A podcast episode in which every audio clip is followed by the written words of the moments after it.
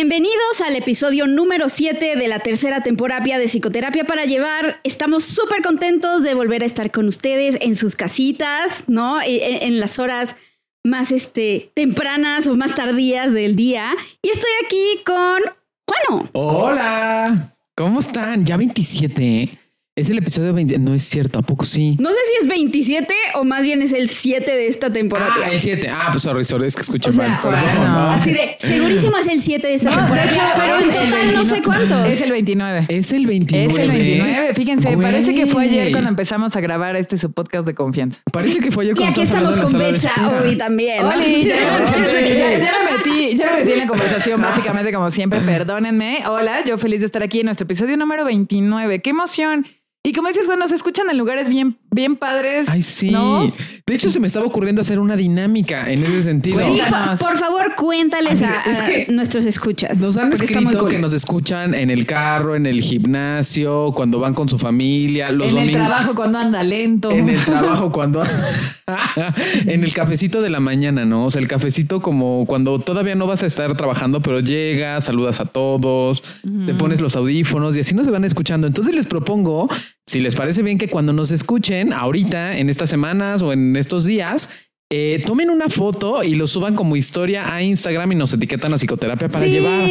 Para que veamos dónde nos escuchan, ¿no? Estaría chido. Ay, estaría padrísimo. A mí un paciente me dijo que él por, tra- por trabajo tiene que viajar varias horas en carretera y precisamente que su mejor compañía para ir tranquilo mientras maneja es escuchar nuestro podcast y hasta que dependiendo de qué tan lejos va, dice, ah, pues este episodio me alcanza para ir toda la carretera. Ándale. ¿No? Oye, ¿o ¿no has visto las historias donde de repente en barberías o en este, ¿cómo se Sí. llama? En, eh, o sea, como estudios de uñas. De uñas, Ahí exacto. ponen el episodio, o sea, están en el, ponen el episodio en la televisión y le ponen play y ahí lo están escuchando. Eso también está padre, ¿no? Sí, yo he visto en salones de belleza. En salones Qué de bonito, belleza. ¿no? Oye, aparte, eh, a mí me da mucha ternura y mucha ilusión saber a cuánta gente llegamos de rebote. Claro. ¿no? Como alguien que llega justo al salón de belleza o que llega a una oficina o un consultorio, porque también eh, tengo amigos médicos que nos ponen en la sala de espera de su consultorio, como en esta parte Ay, de eso hacer... cool.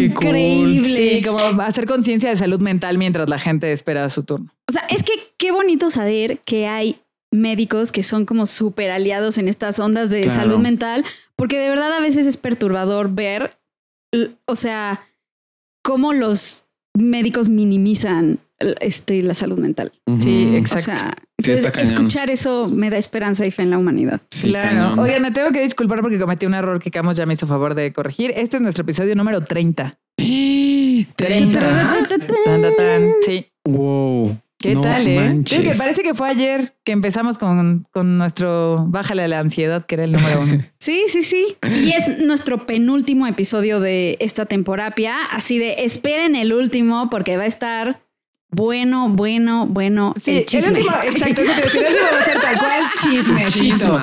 Chismecito, saque su cafecito, siéntese, saque su panecito y póngase a escuchar nuestro chisme. Así, Así de es. Los gajes del oficio de la vida del psicoterapeuta.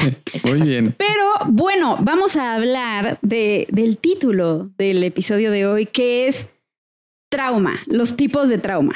¿No? Ah, o sea, ya esta temporada tuvimos todo un episodio dedicado al trauma intergeneracional y hubo como tantas dudas y preguntas alrededor de ese tema que dijimos, "Du, pues vamos a hablar sobre los distintos tipos de trauma, que eh, además siento que es algo que, que mucha gente ve como muy lejano, o que es algo que pasa en las películas y no tienen idea de lo común que es. Claro. Incluso ¿no? también a veces ya está tan cotidiano el, el, el concepto. No sé cómo decir, güey, me trauma que no me Ajá, hagas el café en la mañana. no, güey, ¿no? no, te, no te trauma. Exacto. Sí, que se abarata. Que Sí, sí, abarata sí. un poco Y el se trivializa. Y, porque al final los eventos de trauma son eventos que se vuelven fundantes en nuestra estructura de personalidad, en nuestra forma de actuar, hasta en nuestros mecanismos de defensa. En el cuerpo. En el cuerpo incluso, y hablar así de me trauma que no me hagas el café, pues es como trivializar algo que es muy, muy severo. Y que las víctimas de trauma, que ahorita hablaremos como de los distintos tipos de trauma, pero que las víctimas de trauma normalmente enfre- enfrentan esta revictimización al, al no validar su experiencia como, como tal, ¿no? Como un trauma. Claro. Sí, o, o también siento que a veces ya el trauma es tan parte de nuestra cotidianidad que no lo ubicamos como trauma. ¿No? Hablando por decir, o sea, que es una de las cosas que, que vamos a mencionar del trauma cultural o el trauma histórico. Este, que son cosas como el racismo o eventos, este, o por decir, la pobreza, ¿no? Sí. O sea, eh, eh, eh, o vivir una pandemia, ¿no? O sea, que Claro, como ya es cosa de todos los días, o la gordofobia, o este, El trauma ¿no? religioso. Exacto, que Sí, son cosas como la violencia tan- de género. Ajá, o sea, son cosas tan de todos los días que no las ubicamos como traumáticas. Claro. Entonces, pues empecemos. Empecemos. Pues Yo empecemos que justo como la tía de la definición. Date de la definición. Exacto. nos, nos hablabas de la definición de trauma. O sea, ¿qué consideraríamos un trauma? Ok, a ver, mira, me gusta como el hecho de poder definirlo como en una generalidad para después hablar de lo emocional, ¿no? Y de lo psicológico. Y sí, porque Va. es un término muy amplio Es un término súper complejo. amplio, súper complejo, pero que nos habla justamente de una grieta, de una herida o de un dolor, eh, un golpe que puede llegar a tener algún órgano de nuestro cuerpo o que puede llegar a tener inclusive eh, un, un- un- un lugar geográfico que queda inscrito en ese lugar y que posteriormente puede ser que haya disfuncionalidad en él, Sí. ¿no? Entonces, esa, como entrarle desde ahí me gusta como para poder hablar qué es el trauma emocional, porque justo el trauma es una herida eh, que se inscribe psíquicamente, bueno, psicológicamente, y esta herida, como decías hace ratito, Betsa, va formando nuestra forma de ser, nuestra forma de actuar, va formando nuestro cuerpo, inclusive. Podemos hacer hasta ciertas lecturas con mucho cuidado, pero ciertas lecturas del trauma en el cuerpo en un sentido somático. Una experiencia traumática muchas veces va a tener eh, proyecciones eh, somáticas, o sea, va a tener proyecciones en el cuerpo. Exacto. Ahora, es importante, ahorita me gusta que hayas definido lo de los órganos y esto, porque las personas, eh, bueno, ustedes saben que en los hospitales hay unidades o alas de traumatología, ¿no? Que precisamente son las unidades especializadas en recibir personas que han tenido un tipo de accidente, contusión, han estado en una explosión, etcétera, etcétera, cuyo cuerpo recibió un trauma. Ahora, a mí me parece Perdón, no iba a decir algo Ajá. que es duradero. O es sea, duradero, porque ajá. puede haber eh, contusiones, quemaduras que no son duraderas, porque esa justamente es una de las características del trauma emocionalmente, Exacto. lo crónico. Sí, crónico o que trasciende al, al tiempo y al hecho, Claro. ¿no? Ahora, eh, es importante, o yo lo que iba a decir es que es muy irónico esto como de cómo el trauma físico hasta tiene un lugar destinado para atenderse Claro. y cómo el trauma psicológico se invalida, ¿no? Eh, me- seguramente les ha tocado a ustedes trabajar con personas que han estado en un accidente, en algún tipo de catástrofe, desgracia, sismo, etcétera, donde por no, o sea, si, si el trauma físico fue menor y se pudieron recuperar, la gente minimiza el trauma emocional de eso. Es Claro. como, no te pasó nada. Ajá, es ¿No? esa frase de, pero al final no pasó nada, ¿no? Sí, al como- final estás bien. Claro, me ha Sí. tocado gente que ha estado en accidentes automovilísticos donde el auto es pérdida total, ¿no? Donde hay una volcadura horrible, ¿no? Y donde la persona sobrevive de verdad de milagro. Y le dicen, bueno, pero lo importante es que estás bien. O sea, sí, el coche se hizo papilla y claro que te pudiste haber muerto ahí, pero lo importante es que no te pasó nada y entonces anulamos el trauma Sí. psicológico cuando le damos tanto valor al trauma físico. Creo que eso es una parte muy dicotómica. Claro. ¿Sabes qué, qué otros ejemplos habría de eso? Por decir, alguien que tuvo COVID y fue una experiencia en donde se asustó muchísimo y hubo trauma, pero no tuvo síntomas feos Graves. o no tuvo, este, no fue hospitalizado, no nada.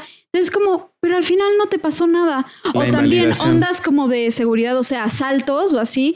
O sea, sí, te asaltaron y te pusieron un arma en la cabeza o lo que Sí, sea. pero no te hicieron Pero nada, ¿no? pues solo se llevaron tus cosas, Sí, ¿no? claro. Y es como, güey, o Sí. sea, hablando de la definición de trauma, o sea, yo, a mí me gusta explicárselo a mis pacientes como, a ver, es un momento en donde hay que digerir demasiado en muy poco tiempo, la, la supervivencia o la vida se ve amenazada y tus herramientas de afrontamiento se quedan cortas. ¿no? O sea, porque una de las preguntas es como, a ver, ¿por qué, ¿por qué a mí sí me está ocurriendo esto? ¿Por qué tengo, por decir, un síndrome de estrés postraumático?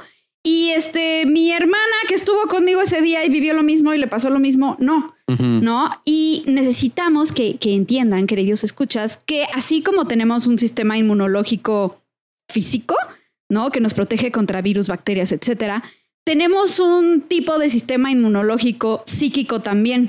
Exacto. ¿no? Y por ondas de personalidad, experiencias de vida, crianza, lo que ust- ustedes quieran, a veces esas defensas psíquicas son más efectivas o menos efectivas, ¿no? Entonces, dos personas pueden vivir el mismo evento y les puede afectar de forma completamente diferente. Claro. Un ejemplo, Ajá. Marto. un ejemplo así como de un accidente de auto, por ejemplo, dos personas en un accidente de auto podría ser. Hay dos personas en un claro. accidente de auto, viven la misma experiencia, pero de acuerdo a las, los recursos, de acuerdo a la, la situación o el momento de cada una de las personas que está ahí, uno puede vivirlo como un evento traumático y otro lo puede vivir como un evento difícil, fuerte, pero que no genera estrés postraumático, que no genera una inscripción psíquica eh, que después se pueda traducir a lo corporal. Mira, fisiológicamente es que es bien, bien interesante porque el trauma tiene una función psicológica de supervivencia bien importante y bien válida y, y- y bien funcional. Voy a, voy a abaratar un poco algunos conceptos, ustedes dispensarán, pero es en términos Es para que se didácticos entienda, para que pues. se entienda. Imagínate que tus- nosotros pensamos que el cerebro, todo el sistema nervioso se encuentra pues en la cabeza, ¿no? Y que pues ahí está y entonces a veces te sentimos la mente del cuerpo. Pero sucede que el sistema nervioso no está solamente dentro del cráneo. El sistema nervioso está compuesto por todo el sistema periférico que se encuentra en todo tu cuerpo. Sí. Entonces, Y digamos que autónomo. eh, ajá, exactamente. Y entonces eso significa que todo tu sistema nervioso está en todo tu cuerpo. Ahora, dicho esto, cuando tú vives una experiencia que es demasiado amenazante para ti, que hay, o sea, que hay un nivel elevado de amenaza o de alerta, tu cuerpo va a reaccionar. Y una de las maneras de sobrevivir a tu cuerpo es inscribir una reacción física ante esa experiencia amenazante para sobrevivir. Sí. Es decir, sí, como de esto no me vuelve a pasar. esto no me vuelve ¿No? a pasar o en ese momento huyes o en ese momento corres o en ese momento tu cuerpo reacciona. A posteriormente cualquier experiencia física que no sea tan amenazante, pero que tu cuerpo puede reaccionar de esa manera. En el ejemplo del carro, tuviste un accidente automovilístico, se vuelve un, un- un evento traumático y después cuando me vuelvo a sentar yo en un auto, todo mi cuerpo comienza Sí, a reaccionar corpóreamente como justo eh, pasaba en ese momento, aunque la experiencia ya no sea amenazante. ¿Por Sí, qué? sí, sí. Porque tu cuerpo está buscando sobrevivir. Desarrolla este mecanismo para sobrevivir. Ahora, el problema justo es cuando es demasiado y entonces ya está descontextualizado. No, sí, sí, sí, sí. O sea, es que ahorita que dabas ese ejemplo del coche, me Ajá. acordé de un ejemplo que, que se me hace así como on point. O sea, de una persona que conozco que fue víctima de abuso sexual, ¿no? Y un día iba caminando por Liverpool o alguna tienda departamental en la zona como de perfumería, lociones, y este, y que de repente olió la Ay, loción. Sí. Ya sabes. Sí. O sea, pero es como de esas cosas que dices, a ver, ni siquiera yo soy consciente o tengo registrado que tengo registrado ese estímulo, ¿no? Sí, ese olor claro. en específico. Pero, o sea, nada más se cruzó como con la fragancia y ¡pum! ¿No? Justo Mm. todo el sistema nervioso prende todas las alarmas, ¿no? Así de, a ver, cortisol, adrenalina, no adrenalina, prepárate para correr, este, sube la frecuencia cardíaca, sube la frecuencia respiratoria, ¿no? Porque es esto que estás diciendo, ¿no? A ver, está el estímulo ahí asociado al trauma y al ataque y a la cosa horrible y tu cuerpo dice, no nos vuelve a pasar. Claro. Corre o Sí, pelea. claro. ¿no? Déjame decir una intervención que, eh, que invalida, ¿no? Una, una es, güey, es el perfume. No es el, no es el, no sí, es el así no es violador. la persona, o No es sea, la no te está no es el pasando abusador, nada. Es el perfume. Ajá, pero avísale a mi cuerpo. O sea, mi cu- porque mi cuerpo no reacciona en diferencia que estoy enfrente del que abusó de mí o enfrente del perfume. Mi cuerpo reacciona. Exacto. Ajá. Justo hay que como resaltar la importancia de los cinco sentidos en esto y de Ah, la claro. como la prioridad que tengamos para cada uno de ellos, ¿no? Porque hay personas, o sea, tanto en la vista, el olfato, el oído, el gusto o el tacto, eh, cada uno de nosotros tiene un sentido como predominante y el sentido predominante va a estar vinculado estrechamente a la memoria. Y entonces este trauma inscrito en el cuerpo se vincula directamente con la memoria, al- de tal manera que cuando hay un estímulo similar que entra por este canal sensorial prioritario, digamos, desencadena este tipo de respuestas. ¿no? A mí me ha tocado trabajar con personas, yo soy muy olfativa, por ejemplo, entonces a mí sí puedo identificarme perfecto con este caso, ¿no? De que un perfume evoque cosas muy intensas, ¿no? De hecho, hay un perfume que mi mamá tiene súper prohibido usar porque me evoca una época en la que estuve súper deprimida. Y entonces lo- mi mamá lo usaba durante esa época y muchos años después, cada vez que lo usaba, sentía las mismas sensaciones como de depresión y hasta deseos de muerte y así. Está, está prohibidísimo ese, es el Chanel número 5. Ah. Y este, entonces, bueno, las personas somos olfativas, va por ahí, pero me ha tocado trabajar con personas que hasta ciertas condiciones de luz, por ejemplo, Ajá. cuando el día está nublado y hay cierta luz, eh, cierta eh, iluminación a una hora de la O tarde. música, ciertas o cierta canciones. música, ¿no? ¿no? Este, de hecho, hay una persona en mi familia que sufrió, se electrocutó cuando era niña. Eh, estaba ella jugando en un balcón y estaban jugando con una cadenita de plata y en- que traía en el cuello y la zafó y la empezó a, a dar vueltas y el balcón era de un departamento No. alto y se pegó a un cable de alta tensión. No. Entonces fue pues un evento muy difícil, casi no la cuenta, afortunadamente sobrevivió. Y ella recuerda, o sea, se acuerda de pocas cosas, tiene como muy pocos recuerdos visuales, pero de lo que sí se acuerda con mucha claridad es que había una marimba tocando en la calle. Y entonces a partir de ese momento, que ella tenía ocho años de edad, a partir de ese momento la marimba se volvió un estímulo insoportable. ¿no? Y entonces hay ciertas, o sea, como saber esto, ¿no? Como también saber cuál es nuestro canal eh, sensorial prioritario, también va a ser eh, que, que sean eh, también factores importantes para desencadenar estas reacciones. Ciertas formas de tocar, no sé si les ha pasado con víctimas, sobre todo de violencia eh, de pareja o intrafamiliar, que al menor, o sea, hasta el menor toque, a lo mejor yo quiero estrecharle la mano y lo hago un poco fuerte y automáticamente hay una defensa, ¿no? sí, Porque hay un, la- un, un pullback, Ujú. ¿no? Exacto. Sí, claro. y entonces yo diría, ¿no? Este, señoras, señores y señores, ¿no? Que si el trauma es tan real que se inscribe en nuestro cuerpo, ¿por qué lo seguimos negando? Claro. Sí, ¿no? claro, Claro. claro, Y a ver, o sea, ya eh, entrándole como a los Tipos, tipos, de trauma, Ajá. ¿no? O sea, quisiera mencionar el primero, que es como el más... Espera, ¿quieres saber si Juan es la tía de la definición y tú vas a ser la tía de la clasificación? Pero por supuesto, yo amo, Por supuesto. amo. Clasificaciones, I'm in charge. Sí, bombón, burbuja y bellota de la psicología, de los manuales psicológicos. Pero por supuesto, ¿Puedo ¿no? ser la tía de la psicopatología? Sí, sí, sí. De la definición ¿No? del DSM5, ¿no? Exacto. ¿no? A ver.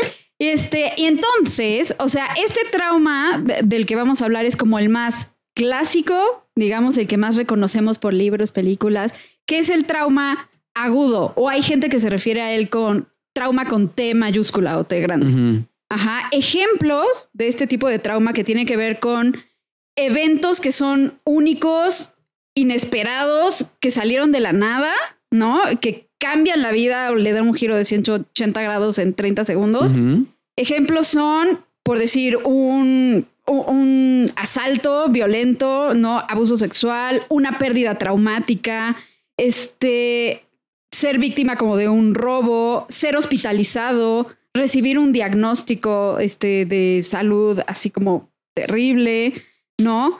Trauma médico, incluso el dar a luz. ¿Cómo es el trauma médico? Perdón. El trauma médico Cuando- es cuando recibes maltrato por Ah. parte del personal médico, Ah, que es tan cañón que, o sea, te traumatiza. Por decir, yo ahí tengo ejemplos. Mi, mi mamá estuvo en terapia intensiva dos meses y luego en terapia intensiva, eh, intermedia, perdón, como otro mes. Y cuando estaba en terapia intensiva, literal, no, no podía mover nada de el cuello para abajo, ¿no? Y hubo momentos en donde sus enfermeras sabían que ella necesitaba asistencia o ayuda con cosas muy importantes, por decir que ella sentía que se estaba ahogando o que bla, bla, bla.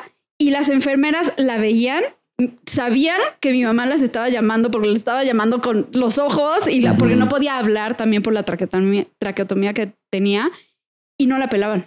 No. Y no, o este, o le hacían ciertos procedimientos que le estaban doliendo y mi mamá les quería hacer saber que le estaba doliendo y Mm. ellas seguían.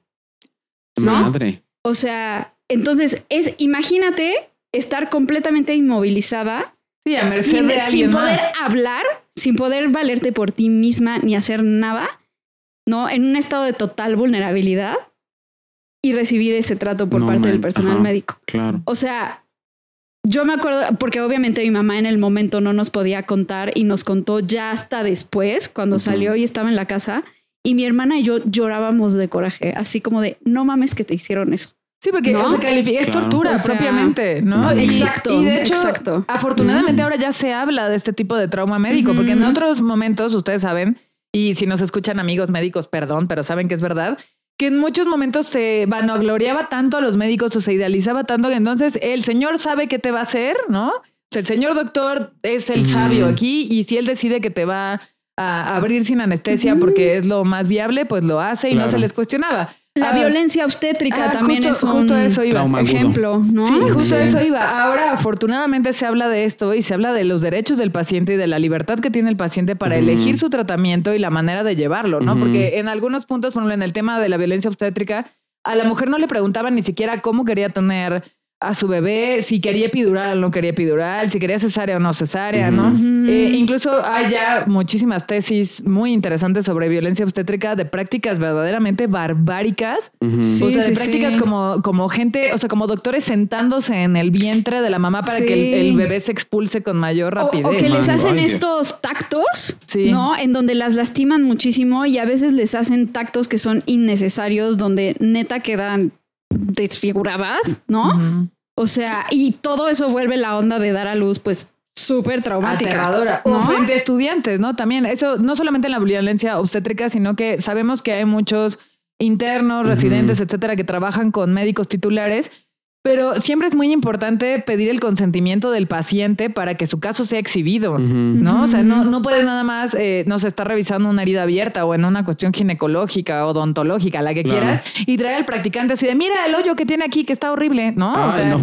ese tipo de cuestiones Sí, que sí. son inhumanas constituyen parte del trauma médico que afortunadamente ya se habla mucho de. Claro. Oigan, ¿y por qué, por qué le- lo nombramos como agudo?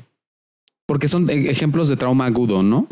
Ajá. O sea, ¿qué, lo, qué, qué les, qué les guarda la característica de agudo? Que me imagino que O es sea, diferente que es a lo este crónico. evento como Muy muy, fuerte, Ah, muy focalizado, la que viene de la nada, Ah, que es algo que pasa una sola vez y con esa sola vez fue suficiente. Ah, Como por decir, o sea, otro ejemplo acá, e- exacto, un accidente de coche, este, el ser víctima, por decir, de un desastre natural.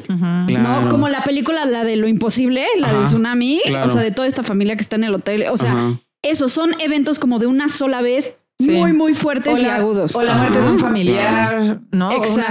asalto, Un estar en- terremoto. un terremoto. O sea, ese tipo de cosas que Claro. es de, como creo que lo- Marta lo, lo definió muy bien. Iba a cruzar las palabras porque es léxica.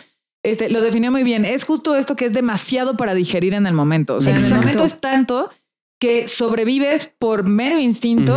Y que después tienes que tomarte el tiempo de ir, eh, de poder digerir esa experiencia. ¿no? Metabolizar. Y de metabolizar la experiencia. Y el problema es justo ese, ¿no? Que como se minimiza o como... Se apoya poco. Ajá, o la misma persona no tiene los recursos para metabolizar. Es como si, si hubiera una comida ahí dentro de ti que no está siendo digerida y está atorada y ni para adentro, ni para afuera, ni para ningún lado, y empieza, a generar crear síntomas, síntomas. y Sí, malestar. claro. claro, ¿no? Fíjate que en la maestría yo tenía una, una profesora que nos decía que ante un evento de trauma agudo, eh, o en lo que es el cuerpo o en lo que es la mente. Y Exactamente. entonces es muy frecuente que ante estos eventos de trauma agudo, las personas eh, a lo mejor en el momento emocionalmente están en un estado de shock, entonces están funcionales porque justo recordemos, y creo que es importante que la audiencia, audiencia lo sepa, el shock está diseñado, el estado de shock está diseñado para sobrevivir. sí, para preservar tu cabecita. Exacto, Mm. preservar la mente del trauma. Entonces la persona entra en shock, es funcional,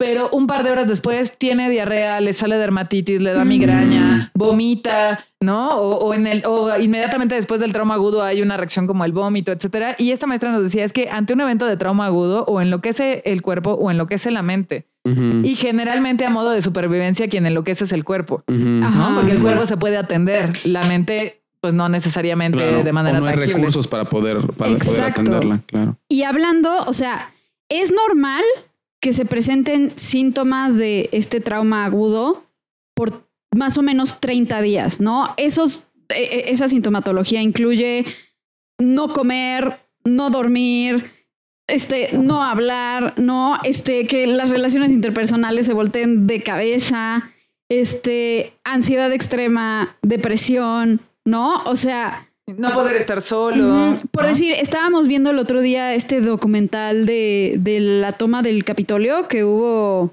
este, en, En enero. ¿no? Y estaba hablando uno de la esposa de uno de los policías que estuvo ahí y el policía, creo que a las dos semanas o al mes o algo así, se suicidó del Ouch. evento. Y la esposa narra así como de, es que mi esposo llegó ese día del Capitolio y era otra persona Sí. dejó de comer, dejó de dormir, dejó de hablar, Dejó, no, y un mes después Claro. se quitó la vida. Ajá. Entonces, eh, eh, o sea, me, me acuerdo que me volteé con JP y dije, no mames, pues esos son síntomas de, de estrés agudo. Sí, claro. Claro. Y si le hubieran dado medicina, si alguien lo hubiera atendido, si alguien le hubiera justo ayudado a digerir eso que estaba ahí atorado. Incluso como validado. ¿no? Exacto. claro. Oye, ¿No? ahorita que lo estamos diciendo, me parece que el estrés agudo puede ser dentro de todos, como, perdón, el, el- el trauma agudo puede ser dentro de todos el trauma más invalidable o el trauma que más comúnmente se invalida por la característica que guarda de ser de una sola ocasión. Ajá. O sea, por ejemplo, en el estrés postraumático, que ahorita hablaremos como más a profundidad de ello, sí, sí, sí. eh, de una persona que viene de la guerra, tal vez haya más espacios y más formas como para poder nombrar su dolor, nombrar lo que le pasa, pero en el estrés agudo, perdón, en el trauma agudo, muy probablemente vamos a escuchar esto como de, güey, pero no te pasó nada, Sí, güey, o pero ya fue pasó, una vez, ya o, güey, pero ya pasó, sí, pasó. tranquilo. Sí, justo te voy a decir, porque, a ver, sí venimos de sociedades bien poco empáticas, ¿no? Ajá. En general, los seres humanos no somos empáticos. Y de pronto tendemos a hacer este tipo de minimizaciones o a querer imponer nuestra forma de afrontar las cosas a otros, ¿no? Y entonces, a mí no se puedo decir, a mí ni siquiera me han asaltado y entonces si a Juan, eh, a ti te asaltaron, pues a lo mejor lo califico inmediato de, ay, pues a mí no me importaría total mientras no me haga nada. Entonces tú ya déjalo ir. Ajá, No, claro. ya pasó el mes pasado, ya fue un año, ya esto. Cuando sabemos nosotros como psicoterapeutas, sabemos que los eventos de trauma llevan un ciclo y tienen una temporalidad y que no es un, ay, ya hace tres meses de tu accidente de coche, ya, güey, suéltalo, ¿no? O sea, que no es un asunto de que la persona se quiera aferrar a la sensación traumática, porque créanme, nadie quiere sentirse así. Nadie quiere sentirse así. ¿Por qué, Claro. hacemos, por, por- por qué hacemos como entorno, como contexto, esto de invalidar? O sea, ¿qué nos, cuál, es la, ¿cuál es la necesidad en el fondo del invalidador? Porque nos han hecho pensar que no sentir te hace muy chingón. Yo, yo creo que más bien es cuando tú escuchas una experiencia muy difícil, ¿no?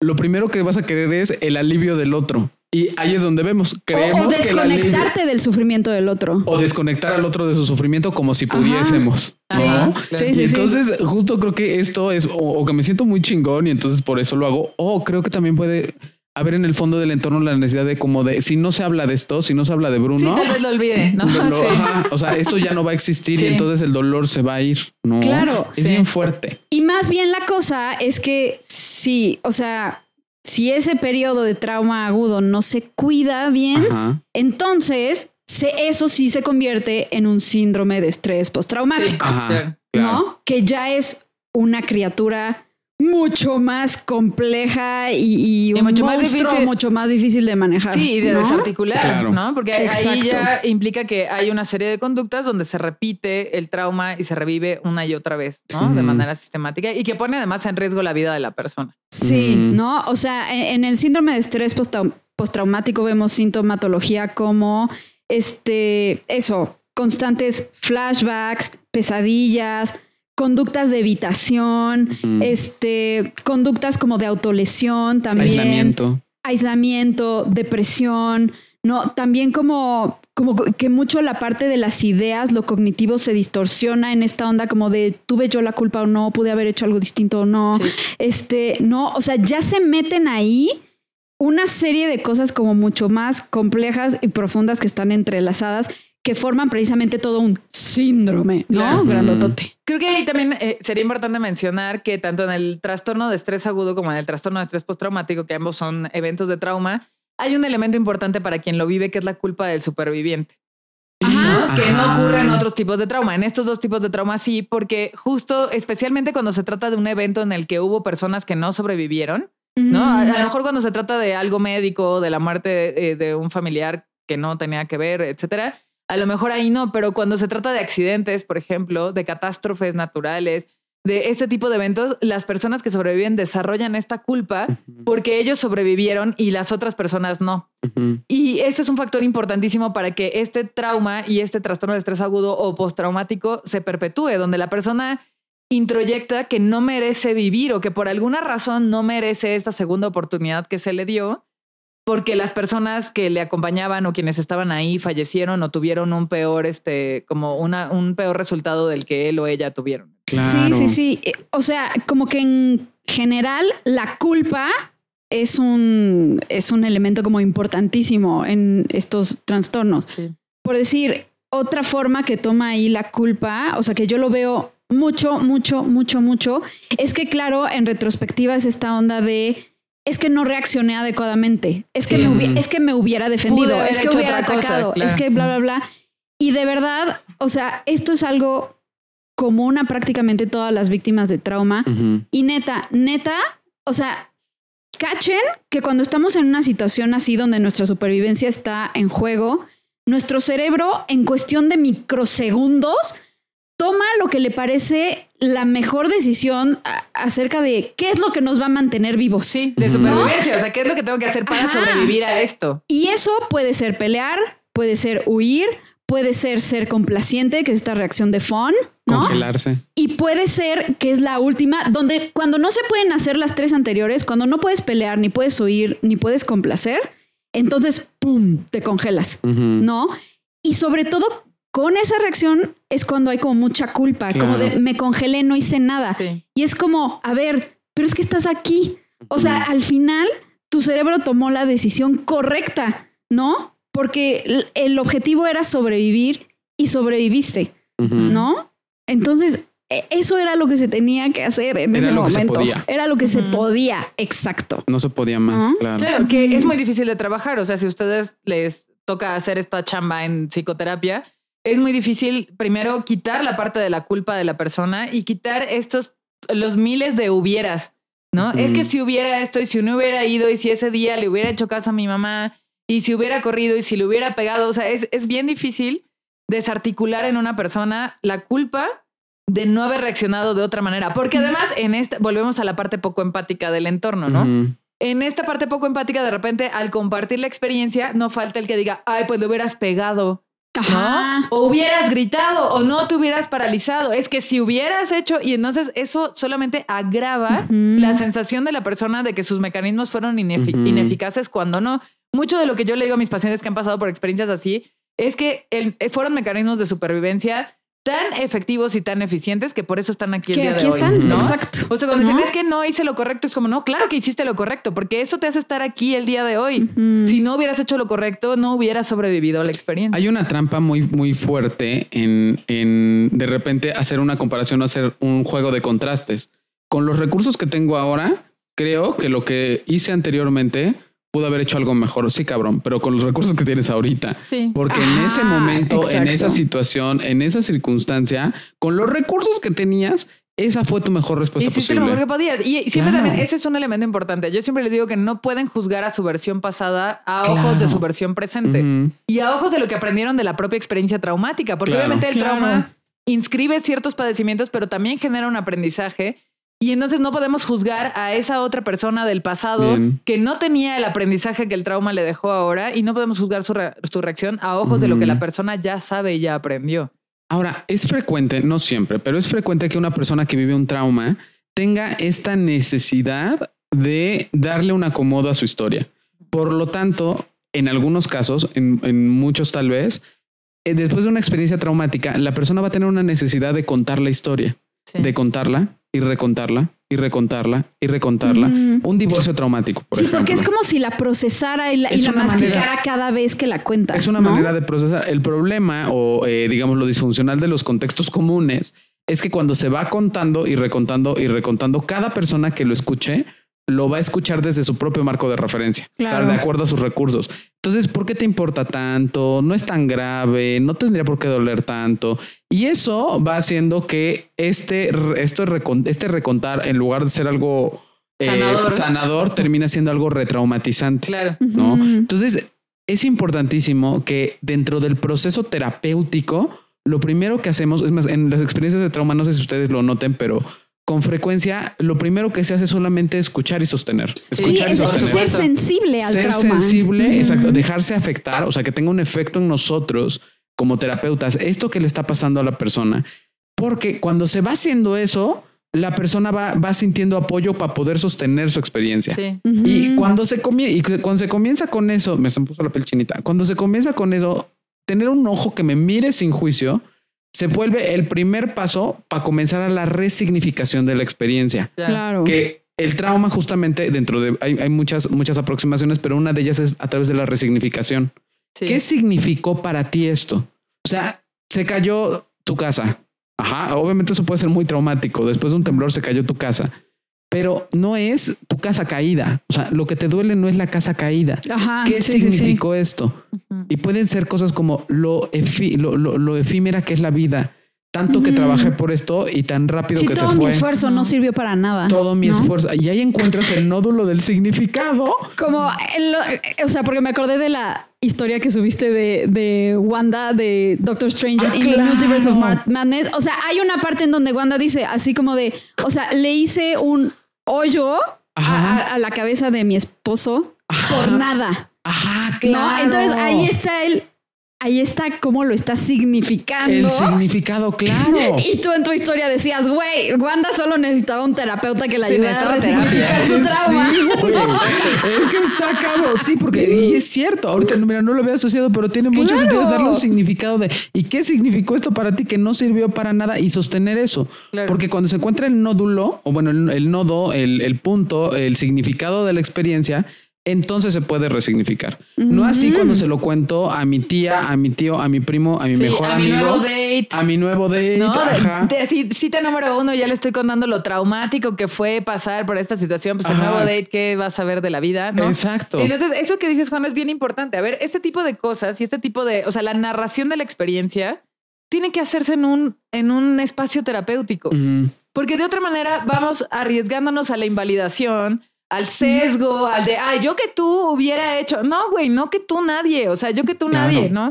O sea, sí en un espacio terapéutico, pero también es importante que el paciente aprenda a construir su espacio seguro afuera y que encuentre personas seguras afuera. Claro, pero tú sabes que eso es, también está bien cabrón. O sea, casi que avientas O una piedra para atrás y le cae a alguien poco empático. O sea, sí, o sea, e- es vital trabajarlo en terapia, pero también habrá algún amigo que sí sea empático, Claro. ¿no? Yo, yo que diría sí- que, que con quién, ¿no? Bueno, a mí, a mí, Sí, a mí tienes me que diferenciar, que claro. con quién. Hay, hay, hay, hay personas con las que puedo procesar ciertas cosas y personas con las que puedo procesar otras, Otras. cosas. porque unas personas tienen el recurso para poder empatizar o mirar sin juicio unas cosas y otras personas otras, ¿no? Claro. En- en- porque porque no, y no, ni nosotros, o sea, como terapeutas, podemos mirarlo todo. Claro. ¿no? Hay veces que vamos a necesitar Sí, sí, también sí. de estos otros espacios Ajá, claro. donde justo puedo resignificar mi historia, puedo como repetirla, puedo, puedo volver a hablarla. Ahora, hay una cosa que digo, ya no, no sé si me estoy saliendo un poco, pero se vuelve retraumatizante un proceso terapéutico donde se dice la misma experiencia y se coloca uno en el mismo lugar. Sin que haya un proceso de resignificación. Sí, Sí, claro. Porque entonces se vuelve solo un espacio donde estás repitiendo una historia Y te repites la y te misma repites historia. donde no estás avanzando. Que sucede mucho, te ha to- o sea, seguramente te ha tocado que hay, hay pacientes que se anclan a la experiencia. ¿no? Y que aunque tú trates de darle significado, la persona se ancla y entonces lo que hay que hacer ahí es entrar en qué función tiene que la persona esté anclada en esa experiencia. Ajá. Exacto. claro. Es como decir, ya, ya hablamos cinco veces del accidente de auto donde hubo pérdida total, pero cada vez me lo cuentas igual y no encontramos, ¿no? O sea, como cuál es la función de aferrarte al trauma desde Claro. este significado primario y no desde una resignificación. Que eso también es un punto importante a trabajar. Y, y yo añadiría ahí, Juan, que también no, no es productivo en un espacio terapéutico donde el terapeuta invalida el trauma, que Claro. también nos ha Eso tocado. es lo peor que podría suceder. ¿No? O sea, siento que, no sé, o sea, perdónenme amigos cognitivo-conductuales, o sea, yo sé que no son, no son todos, No. ¿no? Sí. Pero sí, o sea, ha- han venido, por decir, pacientes conmigo que vienen de un terapeuta cognitivo-conductual y es como, pues es que solo me dieron como una receta de cocina para superar mi depresión, ¿no? Debido al evento traumático, pero nunca sentí validación o sensibilidad a mi dolor o a mi trauma, ¿no? Entonces, neta, además de nosotros, eh, eh, o sea, hay muchísimas profesiones en donde debería haber un entrenamiento de sensibilidad al trauma. Claro, los doctores, güey. sí. Claro. O sea, Yo ahí tengo una experiencia, tuve una experiencia muy desagradable con un terapeuta hombre hace mucho tiempo, que justo yo llegué a una sesión muy como pues perturbada y alterada porque el, cre- creo que ese mismo día que había tenido la sesión, caminando por la calle, un sujeto me había dado una nalgada, ¿no? Entonces, obviamente yo me había enojado mucho. Además, justo se había, o sea, como que el tipo pasó en una bicicleta y me dio la nalgada y se largó. Cosa- mi- todos saben que mi primera reacción siempre va a ser pelear, ¿no? Entonces, en algunos, o sea, obviamente mi primer instinto fue voltearme a pegarle y el güey ya se había ido, entonces eso me causó como mucha impotencia. Y recuerdo que cuando llego a la sesión y le digo, es que pasó esto, no sé qué, este, él estaba, su consultorio estaba por la Juárez y mi consultorio también estaba por ahí, entonces yo caminaba para llegar a la consulta y creo que fue justo en ese inter, ¿no? Entonces yo llegué muy molesta con esta situación de es que me nalgó, no sé qué, y además no pude hacer nada, tengo esta impotencia de que le quería pegar, no le pude pegar. Y me acuerdo perfecto que el hombre me dijo, bueno, es que, a ver, para empezar en México, estas cosas pasan cuando uno camina por la calle. Cuando eh, yo dije, güey, número uno, eres hombre, o sea, no sabes lo que significa ser mujer en México y caminar por la calle. Primer lugar, o sea, no estás en el mismo punto de referencia, ¿no? Y le dije, y, me dijo, y en segunda parte, bueno, tampoco fue para tanto.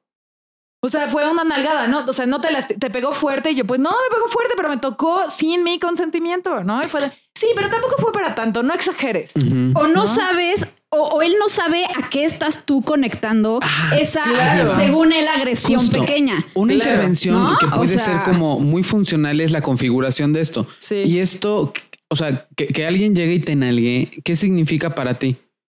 Eh, voy a poner 450 Sí, ejemplos, ¿no? o sea, que puede ser que aún con toda mi fuerza, alguien puede salirse con la suya y puede abusar de mi cuerpo. Que por el hecho de ser mujer, aunque sea una mujer muy fuerte, el otro va a poder, o sea, ¿qué si cuando Sí, como encuentro que nunca estoy Claro, segura. exacto. Que no, no, o sea, Que seguimos en un entorno de pinche violencia machista que, que valida y que Ajá. permite estas cosas, no, o ¿no? no sabes si hay, por decir con la persona, otros antecedentes de abuso y entonces Claro. ese mini abuso que hubo lo conecta, la- lo o la conecta a un abuso más grande. Ajá, No, claro. o sea, no sabes. Y entonces cuando tú encuentras justo ese significado, se puede trabajar en el proceso. Porque si no te quedas en el contenido, Exacto. si no te Ujú. quedas en el contenido convenciendo a tu paciente que esto para ti no es tan grave Exacto. Claro. y ¿no? e invalidando, ¿no? Y entonces el proceso se vuelve tedioso, se vuelve cansado y a veces el proceso se vuelve retraumatizante Claro. o, avergonzante y sabes que o yo- vergonzoso para el paciente. Se vuelve, eh, eso te iba a decir, a ver, la sensación que yo viví en ese momento fue tan invalidante y tan de vergüenza que nunca regresé. O sea, obviamente nunca regresé con él. ¿no? Porque fue un asunto como de, a ver, este güey, o sea, no solo no se está dando cuenta, o sea, más bien es que no se está dando cuenta que no se está dando cuenta. Ajá. ¿no? O sea, ni siquiera está teniendo un poco de interés en ser empático y está partiendo de un punto donde él tiene una situación de género absolutamente distinta a la mía y donde está a partir de su cuestión de género in- invisibilizando o invalidando mi experiencia. Claro. Y. Yo quiero, o sea, para que quede claro para nuestra audiencia, cuando nosotros hablamos de retraumatización, ¿no? O sea, esto quiere decir que, a ver, eh, ocurrió el evento traumático y luego, al hablar del mismo, uno recibe como invalidación o es avergonzado por lo que le ocurrió. sí, claro. Entonces hay una retraumatización, Ajá. ¿sale? Para que quede así como el concepto Súper muy, claro. muy claro. Ajá. Sí, claro. Y ahí, o sea, ojo, papá, mamá, este, Sí. hermanos, hermanas, porque a veces ¿No? las personas, sobre todo creo que los padres, ¿no? Me, me ha tocado mucho trabajar en, en sesiones. Gente que llega a contar una experiencia traumática de un abuso sexual, de un accidente, de violencia de género, llega a contárselo a sus padres en búsqueda como de este círculo de apoyo. Y entiendo que los padres la intención que tienen es la de resolver y eh, como remediar el dolor de la, del hijo, hija, hije. Pero muchas veces la forma en la que lo abordan retraumatiza. Exacto. Exactamente. Me, me lleva a poner un punto, porque hablamos de unos traumas o de situaciones que son evidentemente traumáticas o que podría decir que podríamos que son válidamente traumáticas, entre comillas. O universalmente traumática. Universalmente traumáticas, exactamente, me gusta esa. Pero toda experiencia traumática es una experiencia traumática si es traumática para la persona y la persona la vive como una experiencia traumática. O sea, voy a poner un ejemplo rapidísimo, ¿no? Como si yo pido, eh, voy de viaje a Estados Unidos y pido un café y me tratan mal, pues a lo mejor para mí pues, pues no es traumático. Pero para una persona que viene, por decir algo, de una familia de inmigrantes, donde el tema de ser una raza diferente se vive distinto y entonces recibir ese trato distinto genera esta, es- este dolor y genera este trauma, es completamente válido. Lo cual me lleva, todos los traumas son válidos si son válidos para la persona. Exacto. Justo, Juano, te estás adelantando así como en, en Ah. las clasificaciones a, la que, a las que le vamos a entrar. Lo que estás empezando a hablar es algo, o sea, si se fijan, hablamos ahorita como de este trauma agudo con T mayúscula, de estrés postraumático, y hay trauma con T minúscula, que es lo que estás diciendo ahorita, Sí. ¿no? Que puede ser este eso, que recibí un maltrato en mi trabajo, que se murió mi perrito, que perdí mi trabajo, que me mudé de casa, que este Sí, que alguien me te fui dejó de hablar. Mm. me fui de intercambio a otro país y no mames, este resultó como si Una me hubieran volteado Sí. de cabeza. O sea que, por decir eso, me fui de intercambio, mucha gente diría, güey, ¿de qué hablas que irte de intercambio es un trauma? Mm. ¿No? Así como de, más bien, un chorro de gente ya quisiera, o bla, bla, bla. Y es como, a ver, no, lo que dices, si para la persona fue traumático, pues entonces es trauma. Sí, claro. Punto. Sí, Claro, o cuestiones que a lo mejor Sí, sí, para sí. otras personas pueden ser invalidantes o invalidables, ¿no?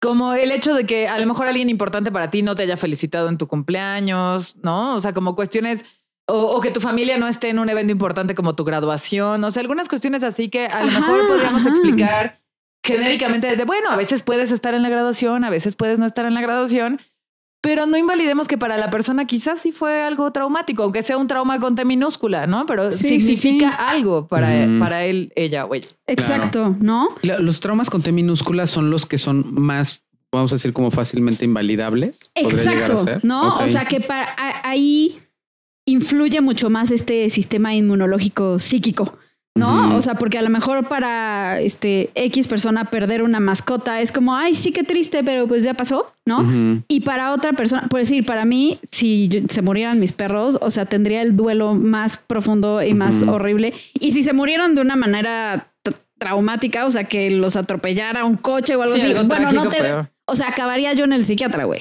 Sí, ¿no? claro. O sea, y entonces, exacto, como que el rango de a quién afecta y cómo le afecta. Claro, ahorita, ahorita que Es estás diciendo esto, me está viniendo a la mente que mi papá justo vivió una experiencia traumática con T minúscula Ajá. que fue. Ay Dios, me está cayendo el 20 muy cabrón. Que fue hasta invalidada por mí. Son 600 pesos. De nada. Juan. Es que pasó que justo mi papá, o sea, teníamos un perro que se llamaba Hedwig, como la lechosa de Harry Potter. Y entonces Hedwig pues estaba muy pegado con mi papá. Entonces mi papá estaba muy chistoso porque lo llevaba pues por el pan, pero nunca lo llevaba con la cadena. Él iba en bicicleta y el perro siempre iba a su lado y no lo llevaba con la cadena.